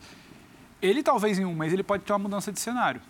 Pode. Vai ter uma mudança de cenário. Ele vai ter uma mudança de cenário de calendário, ele vai ter uma mudança de cenário de talvez, com as peças que ele está recebendo, ele começar a trabalhar minimamente dentro do uhum. que ele uhum. acredita. Então. E nem assim eu acho que o desgaste dele vai diminuir. Porque ele vai continuar refém disso. Eu acho que não vai diminuir. Sabe porque talvez ele comece a entender, para isso, ele vai ter que ter um tropeço. Uhum. Então ele vai, vai balancear, vai ter peça, vai poder fazer o que ele quer, mas ele vai ter, uma, vai ter um início de pressão para o resultado. A gente está falando de um campeonato brasileiro que as pessoas toleram como normal, sai uma notícia, uma informação muito boa, papel do Nicoletti, tá nosso repórter, que ele traz a notícia, que a notícia era, se o Galo não venceu ou convencer no final de semana contra o Flamengo, o Turco está demitido. Esse cara, esse cara fica bem de cabeça de quinta a domingo? Não fica. Uhum. Um Paulo Souza, que não ganha um estadual, que com todo respeito o Flamengo não é montado para ganhar um estadual, só que na cabeça diminuta de, de cartola de Flamengo, se não ganhar do Fluminense, como assim? Eu, poderosão, perdi um estadual. O Abel perdeu o estadual no passado. O, o, o Paulo Souza, a partir do momento que ele perde o estadual. E foi a partir, a partir do momento que ele ah, perde o estadual, ele está demitido. Ele só não sabe quando. Aí começa, empurra um pouco, tem que começar bem o brasileiro, tem que começar bem a Libertadores. Aí chegou o absurdo de ele ter uma sequência de cinco jogos no Rio, independente do trabalho dele. Ele tinha que ganhar. Ganhou um, respirou. Ganhou dois, respirou. Ganhou três, respirou. Ganhou quatro, respirou. Tropeçou no quinto Aí teve aquele constrangimento, o cara descer do hotel lá em Atibaia para dar um treino, todo mundo já sabendo que estava demitido. É. Então, assim, não tem como, independente da filosofia acho... dele dar é o treino dele, das peças, eu, eu não tem é como menos, ser saudável. Eu, eu, eu acho que, é só por isso. Eu, acho que, que tudo a gente sabe, acho que tudo a gente repete semana após semana, mas muda. eu não acho que ele falou disso. Não, ele falou disso. Mas você acha que ele, ele falou dessa ameaça de demissão? Eu acho, que ele, tá, eu acho que ele não está é nem aí. É tudo. Se mandar ele embora. Que ele falou, é tudo. Eu acho que ele está tá incomodado porque ele não consegue que trabalhar. falou porque ele não consegue se daqui fazer uma... o time dele marcar alto. Se daqui a um mês, se daqui a um mês ele tem Yuri, ele reforços. com muito jogo e pouco dia. É isso. Não consegue trabalhar. Não consegue trabalhar. É o que eu estou falando. Ele está falando disso. Mas é mais que o não trabalhar. É o contexto que não deixa ele trabalhar. Não acho que é isso. Mas também não acho que é um purismo do artista que fala, puxa, podia trabalhar. Não é isso. Não, não tem. Não tem, não tem tempo. Ele está falando peraí, peraí, peraí, peraí, peraí, de jogo. Peraí, quem falou em arte? Futebol é competição, competição, competição, competição, competição. Em algum momento ele vira arte para uma equipe ou outra. Ele quer competir no melhor nível possível e não permitem. É isso. Ele quer competir. Ele Mas quer ganhar, ele quer que o time jogue mais, ele pode fazer o time jogar mais, ele sabe que pode. o calendário não deixa, as circunstâncias não deixam. Antes Essa de tudo, ele quer respirar. Charlie Chaplin definiu muito bem isso em tempos Gênio. modernos. Não sois máquinas, homens é o que sois. Está todo mundo sendo tratado como máquina. Ele deve ter os falado jogadores, não sei quanto tempo Os treinadores. E, e, não dá, tem um limite, tem um limite físico e humano. O caso do Vitor Pereira, ele está além do limite. O Vitor Pereira, ele não entendeu até agora o que está acontecendo na vida dele. Ele, se me permite... A questão é essa, porque não, quando a gente fala de adaptação, né, ué, a gente aqui, todo mundo sim. aqui já viajou bastante. Sim. Você chega num outro país, uma outra língua, uma outra cultura, essa adaptação demora. E ele chega aqui no Brasil e trabalha, trabalha, trabalha. Compete, compete, compete. Cobrança, cobrança, cobrança. E não dorme. Ele não está entendendo o que está acontecendo. Ele, tá ele vai virar. E, e outra, bem. e outra, você falou que o contrato dele termina em dezembro. Só que o futebol termina em novembro. É é. Ele vai chegar no mês de novembro, 11 meses de trabalho, sem entender o que ele fez, o que ele conquistou, o que ele conseguiu fazer. Você me permite acrescentar uma... Isso não acontece em 11 meses, não. O Abel Ferreira, Perfeito. que vocês citaram aqui, olha, até permane... brilhante até o que você disse, permanência por conta também de conquista, é. né? Também por conta de conquista, e se não tivesse a conquista, em um ano também não estaria entendendo o que estava acontecendo na vida dele. E o Eu Jorge vou... Jesus, perdão, até voltar não. um pouco, Jorge Jesus problema, Covid, família distante, não suportou a pressão vencendo. Ganhando, não Nossa, suportou a pressão. Vou, eu vou cometer uma, uma meia inconfidência, porque um profissional até de departamento de futebol, de comissão técnica, nos assiste, mas a meia inconfidência porque não tem por que revelar o nome. Não é do Corinthians e ele está vendo debate, gostando do debate, e ele fala. O Vitor não é o único. O Abel sofre com isso, outros também têm insônia. Os membros de comissão técnica sofrem com insônia, alguns atletas também. É um jet lag social. Você treina de manhã, mas você joga à noite. E você viaja. E você tem uma descarga. E você não tem uma rotina. Você dorme de madrugada. Você não dorme. Todo mundo sofre com isso. Não é só o como você trabalha. Então, assim, é para tra trazer um elemento que vai muito além. Então, é, é o que o Celso falou, achei o termo ótimo. Não é o purismo do artista. Não é que, ah, agora eu quero ter aqui meus cinco minutos, meu ouvido puro pintar na minha tela. Ele não, não é só isso. É, deixa eu, é, deixa tudo que envolve. Deixa que é, um, é, um grito do, é um grito do Vitor é. que, que, a gente naturaliza, mas que o cara que vem de fora fala: como é que vocês vivem aqui? É. Deixa eu acrescentar uma coisa aqui importante, é, e é uma informação. O Eugênio Leal e o Gustavo Zupac Sim. entrevistaram o Paulo Angione. Sim. Hoje no Fluminense. E eu preciso contextualizar, porque o tema é esse aqui. O Paulo Angione disse que os profissionais no futebol brasileiro hoje não precisam mais de psicólogos, precisam de psiquiatras. Ai. E que estão tomando muito remédio. E falando de atleta também. Estou falando de depressão, e de cobrança de séria. É, sim, é. Sim. Estão tomando antidepressivos. É isso que está acontecendo. É, vocês devem, Olha. Vocês devem ter visto, viralizou aí no, no Twitter, o técnico do Ferroviário do Ceará. Eu, eu nem vou lembrar o nome dele mas no meio de uma entrevista perguntaram para ele assim, não, porque o Remo, que é o seu adversário lá na frente, né? O Remo vai jogar aqui no Ceará, acho que com Floresta. Você vai ver o jogo? Aí ele deu risada, falou, quando que é o jogo? Eu falei, amanhã. Amanhã eu vou namorar. o quê? Não, mas o senhor não vai ver o jogo. Eu falei, não, eu vou, é, é, aqui. Eu vou mandar um assessor meu, mas eu vou é namorar. Porque a gente fala do, do grande futebol, Mas tem outros níveis do futebol brasileiro e até mundial que é muita exigência. É uma carga, o cara não consegue viver. É, eu, sei, eu, eu, digo o seguinte para quem assiste, nos assiste. Se alguém trabalha, por exemplo, cinco, seis vezes por semana com bastante cobrança, bastante intensidade, ou com uma cobrança que seja além do que a pessoa acha que pode lidar de maneira tranquila.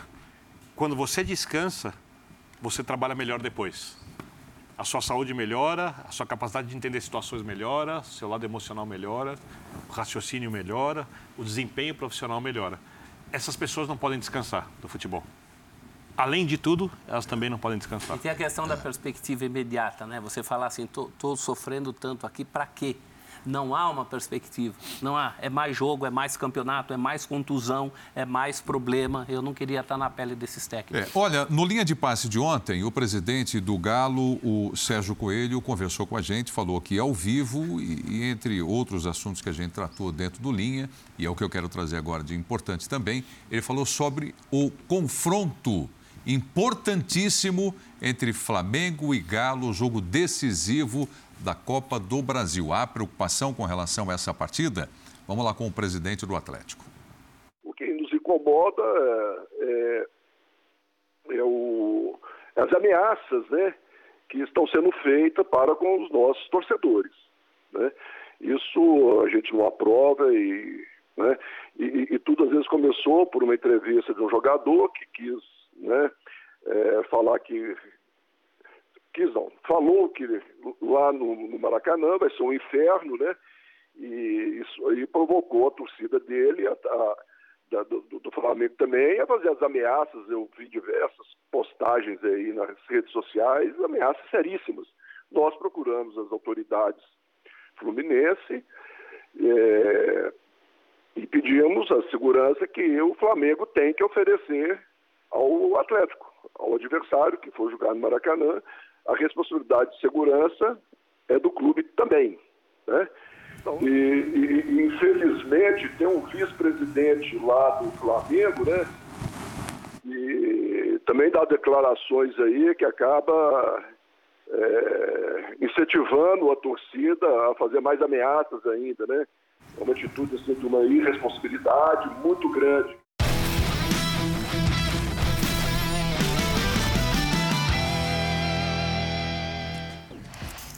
Bom, o presidente expressa aí a sua preocupação com relação ao confronto né, entre Flamengo e Galo pela Copa do Brasil.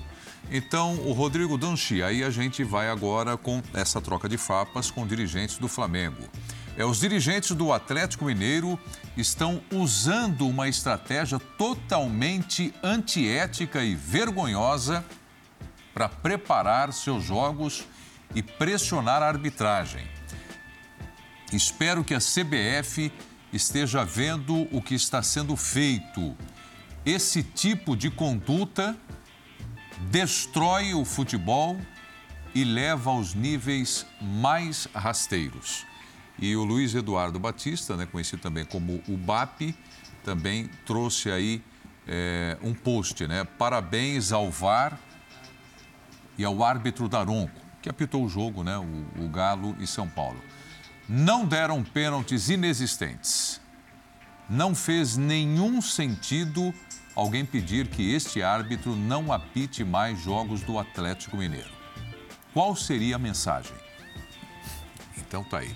Então, troca de farpas aí, nós vamos ter um jogo muito importante. Ao final da entrevista, eu até disse para o presidente do Galo, e, e repito aqui, é, me manifesto, eu torço mesmo para que tudo ocorra legal, sem violência, sem problema, entre grandes torcidas né, e times gigantescos que vão fazer um confronto aí. Tomara que seja naquilo que a gente estava discutindo agora há pouco, de emoção, de futebol, bacana, legal Olá. e tal, e que seja tudo em paz. Eu vou, eu vou, eu vou voltar aqui, Preto, se você me permite, ao dia 13 de abril desse ano.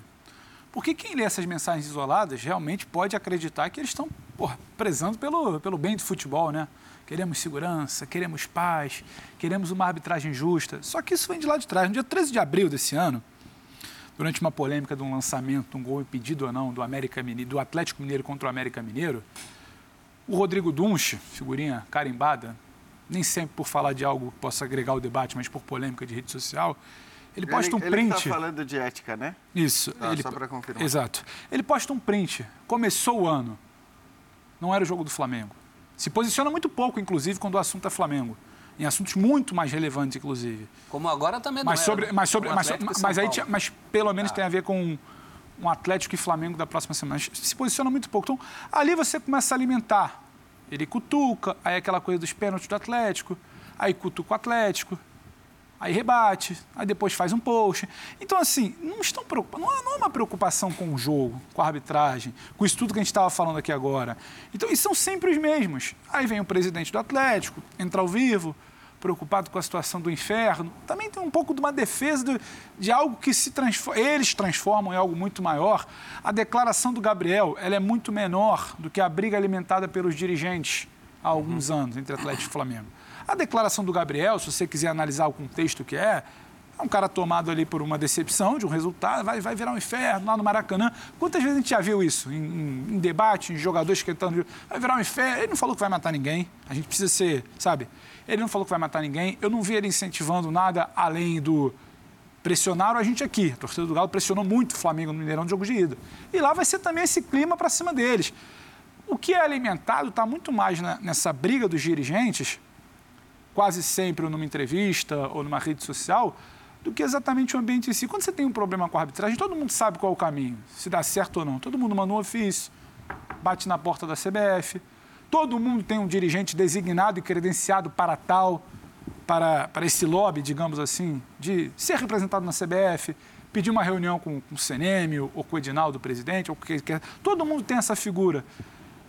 Mas eles preferem chamar a torcida, eles preferem dialogar com a torcida e falar: estamos aqui, o objetivo do BAP e do Ducha não é corrigir a arbitragem, é inflamar para um jogo de quarta-feira. É, então, Pedro... assim, não, eu não consigo comprar essa ideia do estamos preocupados com o inferno do Sérgio Coelho, ou o Dunch e o BAP estamos preocupados com a arbitragem, qual é a mensagem. Não, não, não, não, não. Eles estão, sim, inflamando o discurso. Não é o Gabriel quando sai tá do vendo, campo. Vitor Pereira? As coisas aqui não e, são fáceis. Eles, eles estão inflamando o discurso. Não é o Gabriel na saída do campo. E a gente precisa deixar isso muito claro porque são dirigentes quase sempre omissos em questões mais sérias, questões fundamentais, em debates mais importantes, mas que não pode ver uma oportunidade de dialogar com o seu torcedor do calor da emoção. E aí joga para isso, joga lá para baixo, inflama. Isso para mim é, é, difícil até de comentar, porque não, há uma necessidade, não há uma vontade real de querer melhorar o que eles estão escrevendo ali. Eu acho que assim, para resumir as coisas, qualquer um que trabalha com futebol sabe muito bem que se você quer apaziguar as coisas, se você quer apagar o fogo, o último lugar que você Exato. vai usar para tentar apagar o fogo é o Twitter. É o último lugar. É, é o último. Você está preocupado com algo. Porque aquilo ali é outra coisa. Você está querendo dar resposta, é né? É difícil ser compreendido. Pra... Né? Não, mas pior é que eles sabem. Pior é que eles sabem. Mas aí entra o que o Pedro falou. Na verdade, a intenção é completamente outra. A intenção não é exatamente você falar, não, vamos ser, eh, vamos ser equilibrados, é, precisamos de, de, de, compreensão, precisamos todos, nesse momento, entender que é um jogo de futebol. Não, não é nada disso. Se fosse para agir dessa maneira, acho que aí. E eu estou falando dos dirigentes dos dois times, tá? Porque essa, essa briga de quinta série, ela vem já de meses. São meses da briga de quinta série, mais que meses, talvez. A gente já tem até um ano, né, de, dessa troquinha de farpas. Esse trocam farpas que a gente tem aí no GC é algo que está praticamente pronto. Essa, essa faixa que a gente está vendo aqui embaixo, ela está praticamente pronta e já foi usada em todos os debates, em todos os programas da casa. Só mudaria a, arbitragem dois... por mando de jogo Sim, na a... final da Copa do Brasil, da é Supercopa isso. do Brasil. Tem Mas, sempre geral, uma historinha. Tem a base da arbitragem, tem a declaração de um ou de outro. E aí não estou nem entrando no mérito, porque eu acho que também o que o Hulk é, falou, tá, gerar toda essa questão. Eu, aliás, eu acho, né, sinceramente, é a minha opinião, e sei que tem gente que pensa diferente, se o Atlético é, eliminar o Daronco dos seus jogos, ele corre o risco de pegar árbitros muito, mas muito piores que o Daronco. Porque o Daronco pode não ser o Klaus, pode não ser o melhor, mas ele está certamente acima da média. É impressionante como no Brasil Concordo. a gente cria polêmica sobre arbitragem quando, teoricamente, o jogo não, não caberia gerar horas e horas de discussão sobre arbitragem. Então, esse jogo é um exemplo disso para mim. eu, eu acho que as decisões tomadas foram acertadas. Aí, aí eu concordo com o teor do tweet do, do BAP, embora. É, repito, não acho que esse seja o fórum, né? Quer dizer, o dirigente do Flamengo vai se meter na arbitragem de Atlético e São Paulo, quer dizer, essa coisa que gera cada vez mais. Sem gasolina. É, é sempre gasolina. Os caras dizem que querem apagar o fogo, mas estão jogando gasolina. Então, de qualquer forma, eu acho que assim, a gente adora falar de arbitragem aqui, jogadores adoram, dirigentes adoram, sempre olhando para a pressão, para o próximo jogo e tudo mais. É, de qualquer forma, é, esse é um ponto. Né? e, e acho que é, é, lamentável tudo o que aconteceu e o quanto virou tema a tal da entrevista do, do Hulk, os lances que foram discutidos até. Isso é um ponto. O outro é essa coisa de de criança de quinta série brigando aí há anos, uh, trocando farpinha pelo Twitter, que, aliás, uma dessas figuras aí ama o Twitter de um jeito. Acho que ele trabalha mais no é. Twitter do que, do que provavelmente atrás é. da mesa é dele. É chato ali, ou fazendo é recorrente, né? Alguma coisa. É todo Atlético e Flamengo a gente ouvindo essa história. E dirigente de um talaricando lá o jogo do outro. É uma coisa cansativa. Mas dirigente não é para isso, né? Agora, em relação às decisões de campo, eu concordo. Todas as decisões do Daronco foram acertadas, não teve pênalti nenhum. Agora, se ele falou o que falou para o Hulk, aí é uma outra situação. Nenhum árbitro tem o direito de falar, ah, não se esqueça que eu vou apitar outros jogos de vocês. Eu não sei o tom em que ele falou e nem se ele falou mesmo isso. Mas se ele falou é uma coisa muito séria. É um árbitro, isso não é papel do árbitro. Ele não pode jurar vingança em função de quê? Vai fazer o quê num próximo jogo? Vai dar um pênalti que não seja? Vai expulsar o Hulk se ele protestar? Aí é uma coisa muito séria que precisa ser averiguada. Isso sim. Agora, no campo. Só, vamos só contextualizar, Perfeito. porque é, é, por, a gente está vivendo isso minuto por minuto. Né? Para quem não viu o programa ontem, para quem não estava acompanhando, de repente não ficasse. Na... Do que, que eles estão falando agora? Então, vou trazer o Hulk e você continua. Pode Isso, ser? Pode. Eu vou trazer o Hulk aqui ao final da partida de ontem no Mineirão, depois do empate por 0 a 0 entre Galo e São Paulo. O Hulk foi parado ali nos corredores do acesso para os vestiários. Então, vamos ver agora tudo que disse o Hulk ontem com relação à arbitragem. Eu só acho que teve alguns lances ali que o Daronco deveria ter tomado outras decisões, né? E me surpreendeu foi os dois lances do VAR. Eu pedi para ele assim, cheguei humildemente, falei, Adarão, por favor, só vê o VAR. Depois você decide. Se marca pênalti, se não VAR, mas por favor, vê o VAR, só isso. Depois você decide. Você vê na imagem, você vai ver melhor, porque dentro do campo a gente não consegue enxergar 100%. Entendeu? Tinha muita gente dentro da área, ele não viu se a bola bateu na mão. Não, nem eu vi. Eu, tava, eu fui no primeiro pau ali não vi se bateu na mão ou não. No meu lance, eu, ali pela situação, eu achei que foi pênalti 100%. Entendeu? Tanto que eu estava muito consciente. Falei assim, não, vai ser pênalti, pode olhar o VAR. Mas eu não sei. Não sei o que é que o VAR falou com ele, não sei qual foi a imagem. Eu não vi a imagem ainda, como eu falei, se não foi pênalti, tenho toda a humildade para pedir desculpa, entendeu? E também o que mais me surpreendeu ainda foi no final o, o Darão que chegar para mim e falou assim, ó, cuidado com o que você vai falar depois do jogo. Eu falei, mas por quê? Ah, porque você não é o ameaçado por Porque não é, não, não sei, aí vai da interpretação de cada um. Eu não vou julgar, como eu te falei. Só que eu jurei pelos meus quatro filhos, que é tudo de mais importante que eu tenho na minha vida. Ele chegou para mim e falou: "Cuidado com o que você vai falar depois do jogo". Eu falei: Daronco, eu sou homem, eu tenho minha consciência tranquila. O que eu falar, eu vou assumir. Ele falou, tudo bem, não é o último jogo que eu vou apitar seu. É, para devolver para você, a questão ontem estava ao vivo e aí durante aqui o, o nosso debate, falei, olha, é, falou aqui o Hulk. E é uma pena que o Daronco não pode falar. Não é que ele não quer falar, ele não pode falar, porque seria importante ouvir o outro lado o Anderson Daronco também se manifestando. Sem dúvida. E depois, logo na sequência do, do linha de passe, eu estava no Sport Center, entrou Gaciba com a gente. Foi. E o Gaciba falou que há áudio de tudo isso. Gravado pelo VAR. Há áudio gravado do VAR de tudo isso e é só lá ouvir o áudio. O próprio Gaciba defendeu, inclusive, essa questão dos árbitros poderem se defender. Esse é um caso que o árbitro precisa se defender mesmo. E, e tomara que nessa defesa ele fale, não falei isso. Porque se ele falou isso, isso não é papel de juiz de futebol. Ele não pode falar. Apesar de não ser incomum na história é do futebol. O último, é, não é incomum, mas tudo evolui, né? Isso aí o do Círio Vanderlei Bosquilha falava para os caras. Agora não dá. Né? Então, vivemos uma era, não pode coagir nem sei se ele coagiu. Ele tem até o direito de defesa de falar não foi, não foi isso que eu falei, ou o Tom que falou. De repente ele falou, ah, deixa para lá, não é o último jogo que eu vou apitar. Não sei se foi assim. Pela indignação do Hulk, não foi.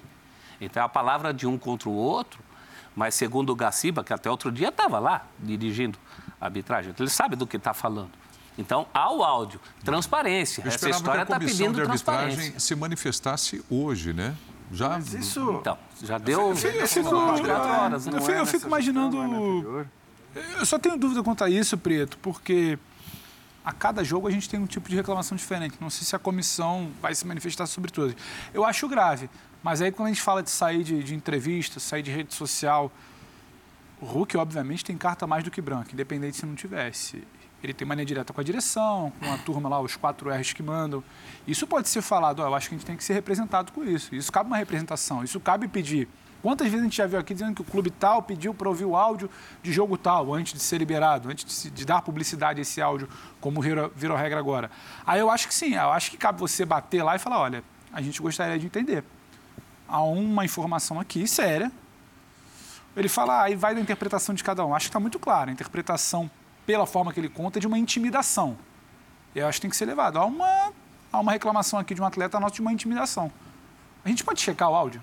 A gente pode tentar entender o que aconteceu, porque protocolo é publicidade às decisões do VAR. Então, isso foge à decisão do VAR. Então, se o áudio está gravado, a gente pode conferir. A gente pode pedir, se for o caso, uma retratação. Então, Pedro. A gente pode aí... dar uma publicidade, a gente quer entender. Aí, aí eu vou falar. Aí, acho que isso é possível. Eu vou pegar tudo... Não necessariamente um tem que agora eu ouvindo vocês tudo. falando bastante, porque eu queria juntar os contextos de todas as coisas que aconteceram. É, primeiro, é muito óbvio que os dirigentes estão jogando o jogo pré-jogo para tentar mata, mata. intimidar a arbitragem ou alguma coisa assim, ou não permitir que o adversário intimide a arbitragem antes do mata-mata. Aí ficam duas grandes questões. Ou esses dirigentes acreditam que funciona é, isso, que esse lobby pré-jogo tem resultado, ou eles estão errados e tem algum motivo para acreditar. E esse é o problema. Por que isso é necessário em nosso futebol? Aí o Pedro vem agora e diz: não, os dirigentes têm que. Não, os áudios do que acontece no jogo deveriam estar à disposição dos clubes na íntegra o tempo inteiro. Isso não é uma coisa nem que deveria pedir. Não, mas estão, mas você vai lá e pede. Ele não então sai no site como uma decisão. Não, não, não, não. Na, na íntegra o tempo inteiro. Você não precisa nem pedir tem que estar ali para você poder eu utilizar dizer dentro do quando contexto, bem entender. E digo, é. e digo mais, é, em algum momento, se a ideia é modernizar o futebol e deixar tudo transparente, as conversas têm que ser ouvidas por quem está no estádio também. Quando é tomada uma decisão, uma decisão por, pelo VAR e assim por diante, porque aí vai evitar esse diz que não diz, que pode ser isso, não pode ser isso. Eu fico falando, quem ganha com esse monte de dúvidas que ficam no ar se você tem uma gravação sobre o assunto. Eu concordo com o professor Celso Zelt, isso não cabe mais. Não foi algo incomum no futebol, aliás, era algo extremamente comum em, por muito tempo no futebol, é, com outros tipos de discussões e de palavras que se usavam e hoje em dia não cabem mais. É. Vai, joga a tua bolinha. Ah, o jogador pegando jogador de time menor, falando, ah, eu ganho 10 vezes que você ganha, 30 vezes você ganha, não sei o quê, um monte de coisas assim que Muito eu não acho que são legais. Que não pode falar. Mas quando Exato. parte do árbitro, né, Vitor? Porque o árbitro é uma figura ele está justamente. Se realmente ele disse isso, vamos deixar muito claro. Sim, claro. Sim, sim eu concordo. Ele não aparece para se defender, ou não pode. Ou não eu concordo, quer, com, a avaliação, concordo com a avaliação do Jean sobre a qualidade da arbitragem do Daronco. Para mim, o Dar... eu não estou falando que os árbitros são perfeitos. Até o Pierluigi Colina, que talvez seja o melhor árbitro que eu vi na minha vida, Italiano, né? algum, cometia algum erro. Mas ele está entre os melhores árbitros do país. Ele não é um árbitro que fica se escondendo atrás de marcação de faltas, de qualquer coisinha, etc. É óbvio que ele vai errar e quem for procurar agora vai achar erros do Daron com os mas acha, acha erro nosso em comentário, acha erro em tudo. E se for procurar o próprio trabalho, também vai achar erro no próprio trabalho. Assim funciona, somos mortais. Agora, é, Sempre quando chega no mata-mata, você pode ter certeza, se há uma rivalidade, esse tema vem para o ar. E se ele vem para o ar, quem tem que resolver isso é a CBF. Porque, de algum jeito, ela precisa criar circunstâncias em que os dirigentes acham que falar isso é completamente inútil. Que se ele falar ou não falar, isso não vai interferir em absolutamente nada na arbitragem. Me parece que a gente está muito longe disso. É, eu, eu, eu acho que eles sabem da Espero que os dirigentes da CBF avaliem isso com carinho e consigam mudar essa situação sabem, ao longo dos anos. Da, eu acho que eles sabem da instabilidade. A gente vive um período de instabilidade. Troca de comando de arbitragem, reformulação no departamento, uma crise de arbitragem, de nova orientação. Sim, mas eles sabem que a coisa está mais aguçada. Então eles sabem que, ah, é o que você falou, é muito grave se eles sabem que isso funciona. Eu nem acho que isso funciona do tipo, estão direcionando. Então por que faz? Não, estão então, direcionando talvez Acho funcione... que eles sabem que a instabilidade é tão grande que quanto mais lenha eu colocar nessa fogueira, mais pressionado esse árbitro entra. Mas ele isso é mais velho que andar para frente, Pedro. Hum? Isso é mais velho que andar para frente. E, mas, mas isso então, é do tempo que o estadual campeonato Eles sabem que a instabilidade existe, como o Jean falou, a estabilidade de uns 30 anos. Eles sabem que a estabilidade existe, eles não têm interesse em melhorar o futebol, eles têm interesse em melhorar o cenário para o time deles no próximo jogo. Você mesmo falou a respeito então, de jogar para sua então, própria então, então, torcida. Assim, Enfim, se, se alguma se coisa posso, não der certo. Se eu posso desestabilizar para o próximo jogo, a minha ideia é essa. A minha ideia não é melhorar a arbitragem. Ah, que dirigente de clube quer melhorar a arbitragem, Pedro, sinceramente? Pedro, Pedro, Pedro. Assim, eu entendo o que quer dizer, eu concordo contigo, fica bem claro. Eles, jo eu eles concordo com no você. Caos. Mas então, só que aí vem a coisa mais dura que tem, hum. que é a realidade. É, nessa semana, os dirigentes de Atlético e Flamengo não vão resolver o problema da arbitragem no futebol brasileiro. Isso tem que acontecer a partir de algum então, momento. Eles jogam no caos. Eles jogam no caos. É isso. Eles não, defendem o clube só, é, deles. eu só acho por que, pior assim, que seja isso. Vocês estão falando de uma coisa, porque acho Mas é a realidade. A, a resposta dos, dos, dirigentes do Flamengo, acho que talvez tenha o, o foco no jogo da Copa do Brasil.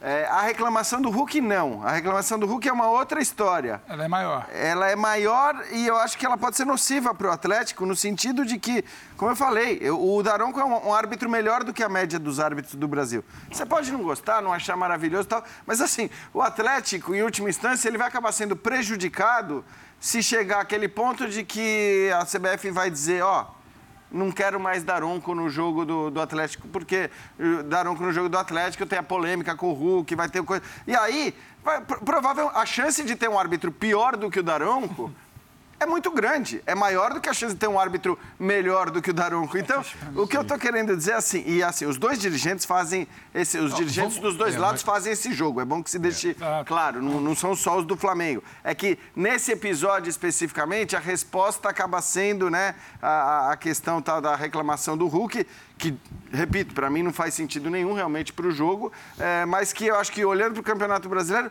qual é o benefício que o Atlético vai ter disso aí, dessa reclamação é. específica? Acho que pode ter só o prejuízo de perder um árbitro melhor do que a média. É, deixa eu só fazer uma justiça aqui com relação ao presidente Sérgio Coelho, do Atlético, que quando entrou no linha de passe ontem, a primeira coisa que ele disse é que admira, respeita e reputa o Anderson Daronco como um dos melhores árbitros do é futebol brasileiro. Ele Boa. disse isso, então é importante eu trazer isso agora aqui dentro do linha de passe. O que, Bom, o que dá vamos... a entender, né, Prieto, que provavelmente o Atlético também não vai fazer este pedido. Sim, sim. O, só que às vezes a gente sabe que essa decisão, por conta da polêmica, é. pode partir da própria CBF e dizer, não, Daronco sim, fora do... Verdade, e não verdade. vai ter o Klaus em todos os jogos do Atlético. É. Pra, pra Bom, nós vamos para o intervalo, já já voltaremos, porque o Hulk está dizendo que está sendo pre, é, perseguido pela arbitragem. Rogério Ceni, o VAR já está enchendo. O VAR, oh, que coisa. E o Internacional venceu o América por 1 a 0 gol no finalzinho e teve VAR. Voltaremos já já.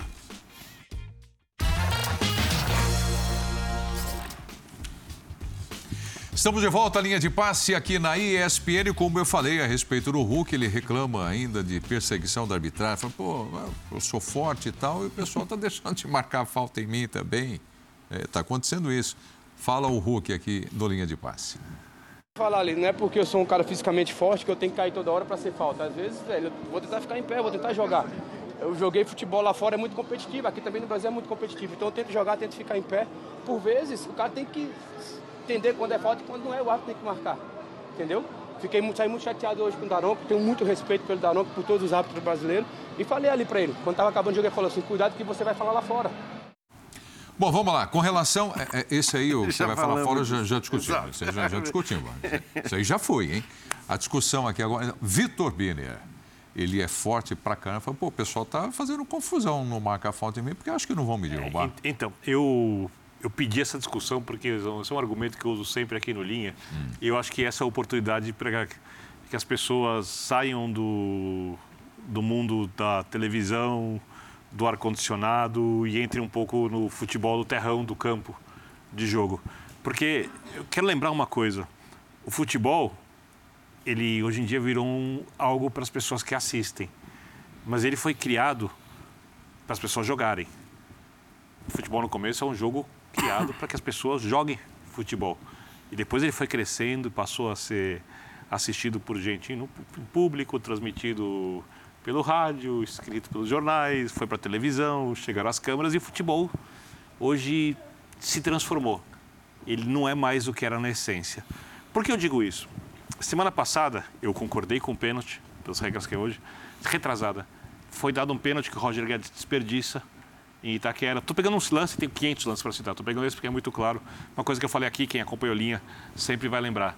É, eu achei que foi pênalti, o jogador do Boca vai lá, o jogador do Corinthians, por uma briga por espaço, coloca a mão à frente. Quando coloca a mão, toca a cara do jogador e o jogador cai. Aí eu falei, olha, é pênalti, mas eu gostaria de lembrar que se isso for um critério que tem sido usado no futebol do Brasil e da América do Sul ultimamente também, eu vou pedir para ter um jogador de um metro e meio no meu time, para que ele seja sempre mais fraco e mais leve que o adversário. Ele vai ser derrubado nos contatos de jogo e aí é pênalti. Se ele for derrubado, é pênalti. Jogos, é pênalti. Então. Então, mas não é não pênalti. Não é pênalti. Bom, a essência do futebol não é pênalti. Você acabou de falar, ele é derrubado. Na essência do é futebol é não é pênalti. É pênalti. Na essência do futebol não é pênalti. Que essência do futebol, Vitor? A essência do futebol. A essência do, essência do futebol. A essência do futebol. A essência do futebol é um jogo. É por isso que eu queria debater. É um jogo com muita subjetividade. Como é que você vai calcular a essência do futebol, pessoas de tamanho diferente, peso diferente? Você tem que ter algum critério. O critério é, é impedir o outro, é pênalti. Não impediu, não é pênalti.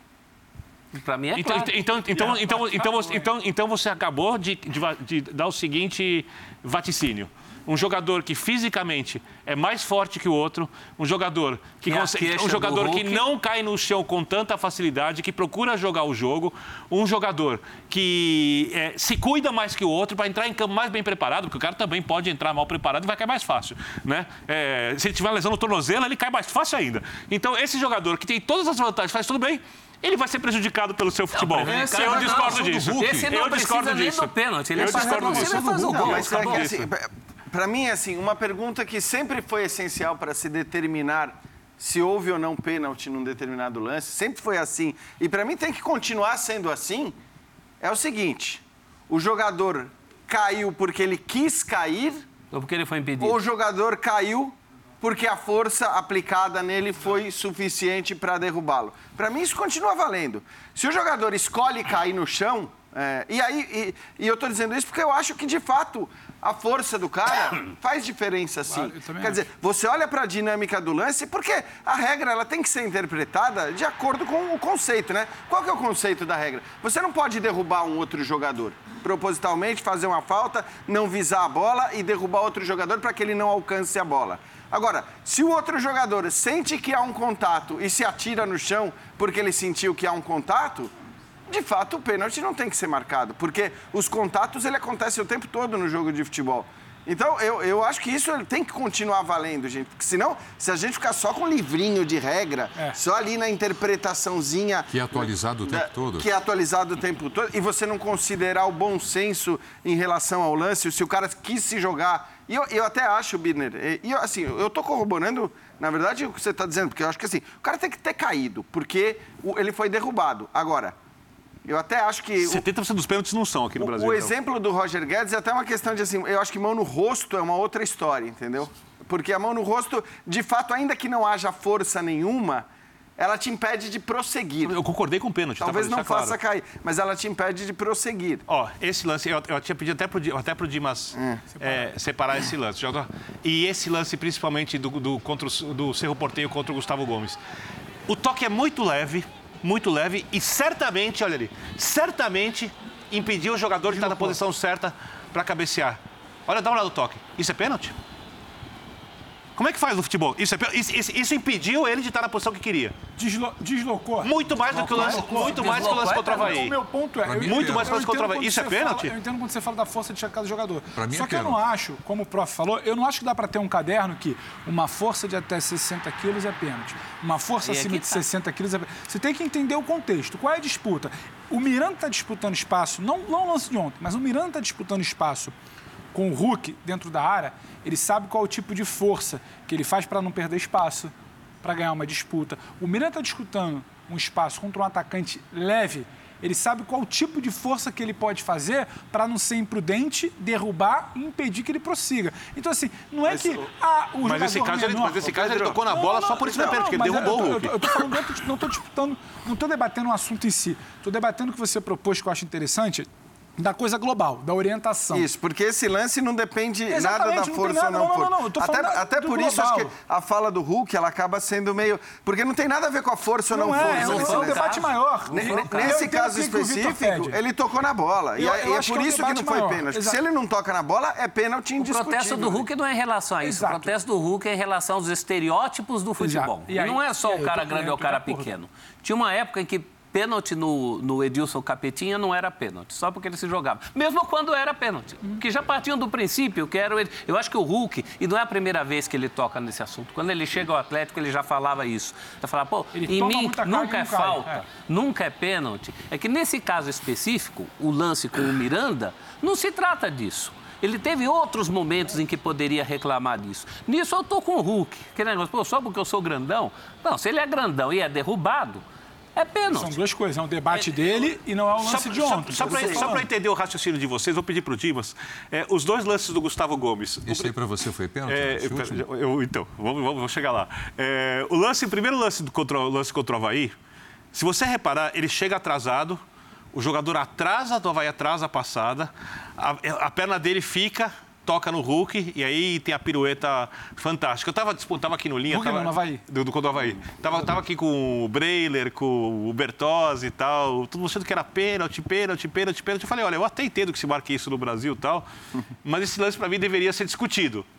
E aí, até os palmeirenses foram, foram me criticar. Dá uma olhada aqui, ó. Ele chega atrasado, percebe, tem o passinho o jogador deixa o pé e o aí. O jogador ó... deixar o pé, entender que o Gustavo está atrasado é um erro do jogador? Não, não, faz parte do futebol. Faz parte do futebol. Agora, o Eu segundo. Acho que isso já matou o agora, ó, agora, o que você acha que derruba mais o jogador? E isso, dá uma olhada. Ah. Dá uma olhada. Que fica, fica o pé de trás, ó. ó ah. O pé da frente passou, o de trás isso, fica. Ou o lance do cerro? Ou o lance do cerro. Mas são lances diferentes, Vitor. O que, o que, o que, o, se você for olhar, todo mundo vai falar, esse daqui é muito mais pênalti que o outro. Posso argumentar? Eu te garanto ah. que, o, que o empurrãozinho ali. Posso argumentar? Que o empurrãozinho contra o. mais. Esse derruba aqui... muito mais que o, que, o, que o. Porque o jogador está no ar em movimento. Mais. Esse, esse aqui derruba, derruba mais. mais. Derruba mais. Por quê? Esse derruba mais. Esse aí basta o adversário encostar dois dedos no jogador no ar, no, ar, é no ar em é velocidade. Você está corroborando que são ele. contextos diferentes que não dá para ter uma regra de força Então, X, mas isso é pênalti? Isso aí, isso aí... Acho que os dois são. Por que, que a gente tem que comparar a intensidade de um e do outro? Pênalti é. não se mede por intensidade. Se mede também. Se, não, se mede por você estar tá impedindo falar, Ali bastava um peteleco. Lá era uma disputa... Cada, cada caso é um caso. O pênalti... Precisa fixar. Eu, eu, eu vou fazer uma recomendação. Treinadores do futebol brasileiro, vou fazer uma recomendação para vocês. Sabe aquele atacante franzino que você tem ali, sub-16? Não, 16 anos de idade, que já pode jogar no profissional, para falar bobagem. Quando tiver aquele momento difícil do jogo tal. Você acha que já mete não fazem cara, isso? Me... Não, não fazem. Já não fazem. Mete o cara na área, mete o cara e fala, fica na frente do jogador grandão. grandão. Fica na frente do zagueiro pesado. Eu vou levantar a bola para você. Você só fica parado. Você só fica parado. Quando o jogador se movimenta, porque o cara vai encostar em você e você realmente será derrubado.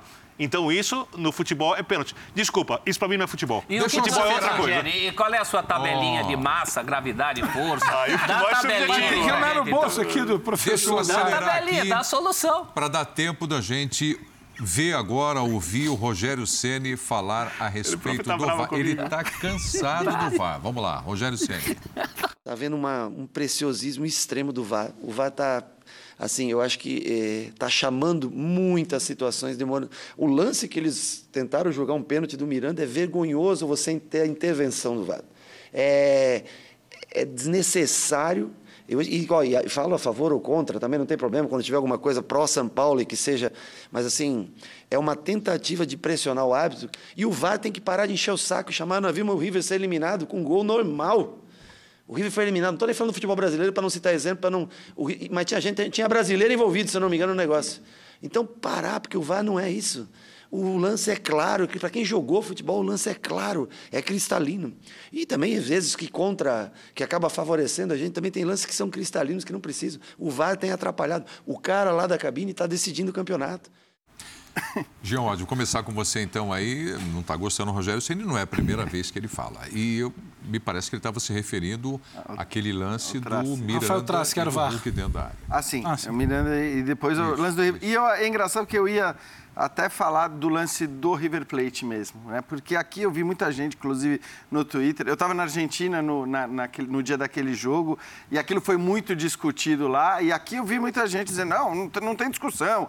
O VAR acertou, o VAR acertou. Vejam a foto, né? Aí tem a foto da bola aqui no braço. Então, agora, o VAR acertou. A questão é a seguinte, e eu estou plenamente de acordo. Assina embaixo tudo que o Rogério disse, inclusive a avaliação a dele sobre o gol. Ah, e o Trace, que ainda conseguiu estar tá lá para complicar o jogo dos argentinos ali. Porque é, era brasileiro. Tem um brasileiro ah, lá. Tem um brasileiro. É o Trace que adora, né? Adora usar o VAR. E eu vi muita gente aqui defendendo o uso do VAR.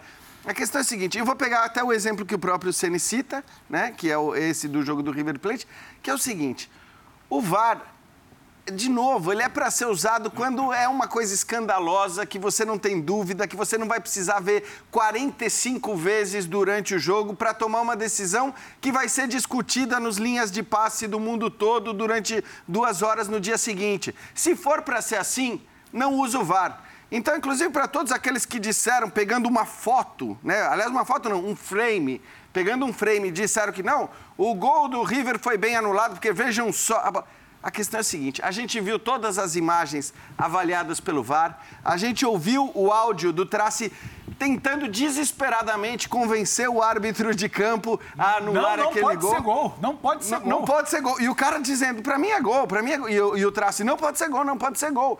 Querendo reapitar o jogo. Lembrando que VAR não E aí, o cara assistiu 45 vezes, ninguém tinha visto nada, não existia nenhuma imagem clara naquele, naquele, naquele processo de assistir é, o replay daquele lance que levava à conclusão de que o gol tinha sido de braço, que a bola tinha tocado no braço. Não havia. As imagens em vídeo não deixavam isso claro. Depois acharam o tal do frame, que todo mundo usou como certeza de que o gol foi bem anulado. A questão é essa: o VAR não é para isso. O VAR não é para ficar discutindo esse tipo de coisa. O, VAR não é para você continuar nas nos linhas de passe.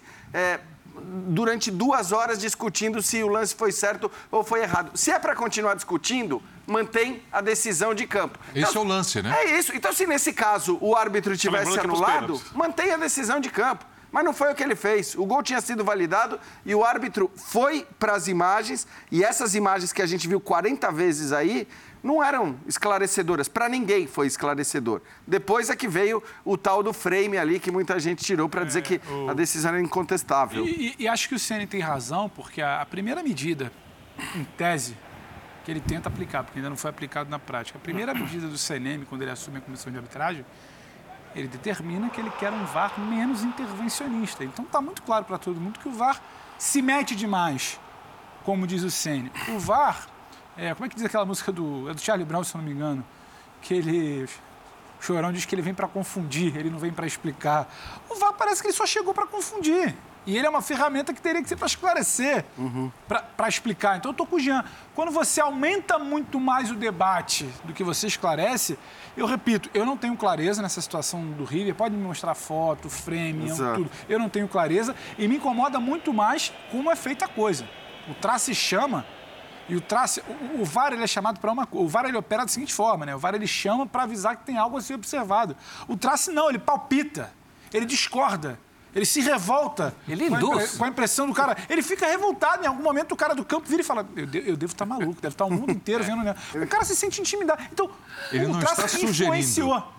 Intervencionista como é, tanto é que foi afastado. Uhum. Ele foi afastado do VAR no Brasil e foi para um jogo e decisivo de Comebol. Isso virou notícia na Argentina, inclusive, né? né Pedro? Então, assim, Porque não tem as imagens. A, a, maneira como é feita, você não chama para dizer que tem uma coisa que o árbitro talvez não tenha visto. É. Você chama para mudar enquanto não muda, você fica. Então, a maneira como foi operado ali, eu já acho errado. Então você já operou errado, você não tem clareza, se você não tem clareza, você não muda. Agora você reforma tem... Pedro, com clareza. Três, três segundos não, só, porque eu lembrei de, de dizer a frase do analista de arbitragem, aliás, ótimo. Você, você disse. Da ESPN Argentina, no dia seguinte, Miguel Chime. Ele disse o seguinte, a frase dele no ar, ali na, no Sport Center argentino. O VAR deveria ser usado para achar elefantes, mas está preocupado procurando formigas. É isso. É exatamente. Para mim, essa frase dele.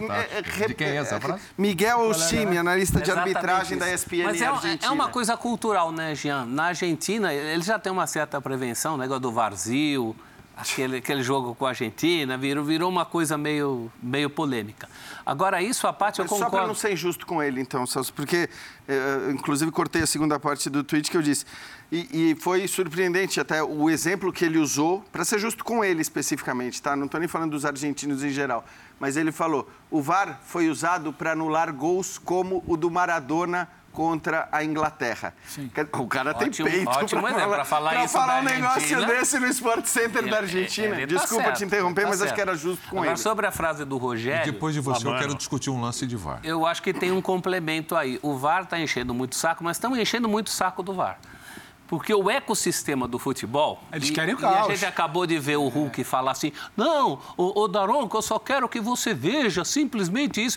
O Daronco não tem que ver. O, o VAR tem que chamar no Hulk, Porque o, o, o Daronco fez uma marcação muito clara em campo. Ou o VAR desconfia e chama, não tem. Agora, o ecossistema do futebol confunde essas coisas. O VAR não pode desconfiar, o VAR é, tem que ter certeza que está errado. O VAR vê um desconfiar, erro não tem que chamar. Não e chama. Se, se, se, não achou que tem o erro, então não chama. É, Agora, aí... os jogadores, como é que o Hulk, um jogador profissional, dar uma declaração dessa. Não, eu falei para ele só, é só ver, é só isso que a gente quer. Não, não é assim não, que desafio, a gente funciona. Desafio, mas eles falam o jogo inteiro, o, o, os jogadores sugerem o VAR da mesma forma que dão cartão amarelo Pressionam. e expulsam, dão então, cartão vermelho. Então, o saco do VAR ver, também. Vai ver. Deixa, vamos, vamos para dentro de campo, já que o tema e o assunto agora é, foi para o VAR. Nós vamos para Porto Alegre. Internacional e América. Finalzinho do jogo. 49 minutos, iria até os 50 minutos. Teve essa bola jogada para a área. Ali o Moledo no meio da área e o Moisés botando para dentro do gol. Vai provar. Estava impedido? Moledo tocou na bola ou não? Birner. É simples. Vendo os critérios que a gente tem é, assistido no futebol brasileiro, ele participa da jogada. O Moledo? Tocando na bola. ele toca na bola. Mesmo que não toque, ele participa da jogada. Então estava impedido. Para mim, o gol tem que ser invalidado. Para você, Anzelt? Eu acho que ele desviou. Ele desviou e ele Tocou está impedido. Na bola. Ficou muito aquela história do Moisés, né? Ah, o Moisés está, o Moisés não está. O Moisés não estava impedido. A grande questão é o Moledo, estando impedido, ter tocado nessa bola. Eu acho que ele desvia a bola. É, é. Vamos lá. É, bola tenho... para dentro da área.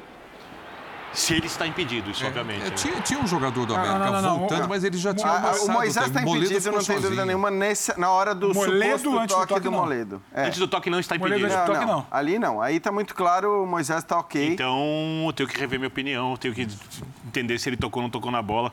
Eu não tenho certeza. O, o Moledo, quando. Se é o Moledo Na dúvida, que empurra pro gol, por exemplo. Ó, decisão do árbitro pesa. Olha, como ele vem de trás, ó. Tem, tem um zagueiro ah, do, do, do, do América. Se é o Moledo que toca, que toca pro gol, se é gol do Moledo, não está impedido. A dúvida agora é se bate no Moledo ou não. É, a, a, a ele dúvida, não participa impedido. A dúvida é, o Moledo tocou na bola ou não? Porque aí, se o Moledo tocou na bola, o Moisés está impedido. Tá impedido. A questão para mim é a seguinte, aí, até para ser coerente com o que eu estava dizendo aqui. Eu tenho a impressão, não por aí, por esse lance. Na verdade, não é nem por esse, é por um outro. É, eu tenho a impressão de que a bola dá uma desviada assim e que o Moledo eh, raspa na bola. Mas é uma impressão.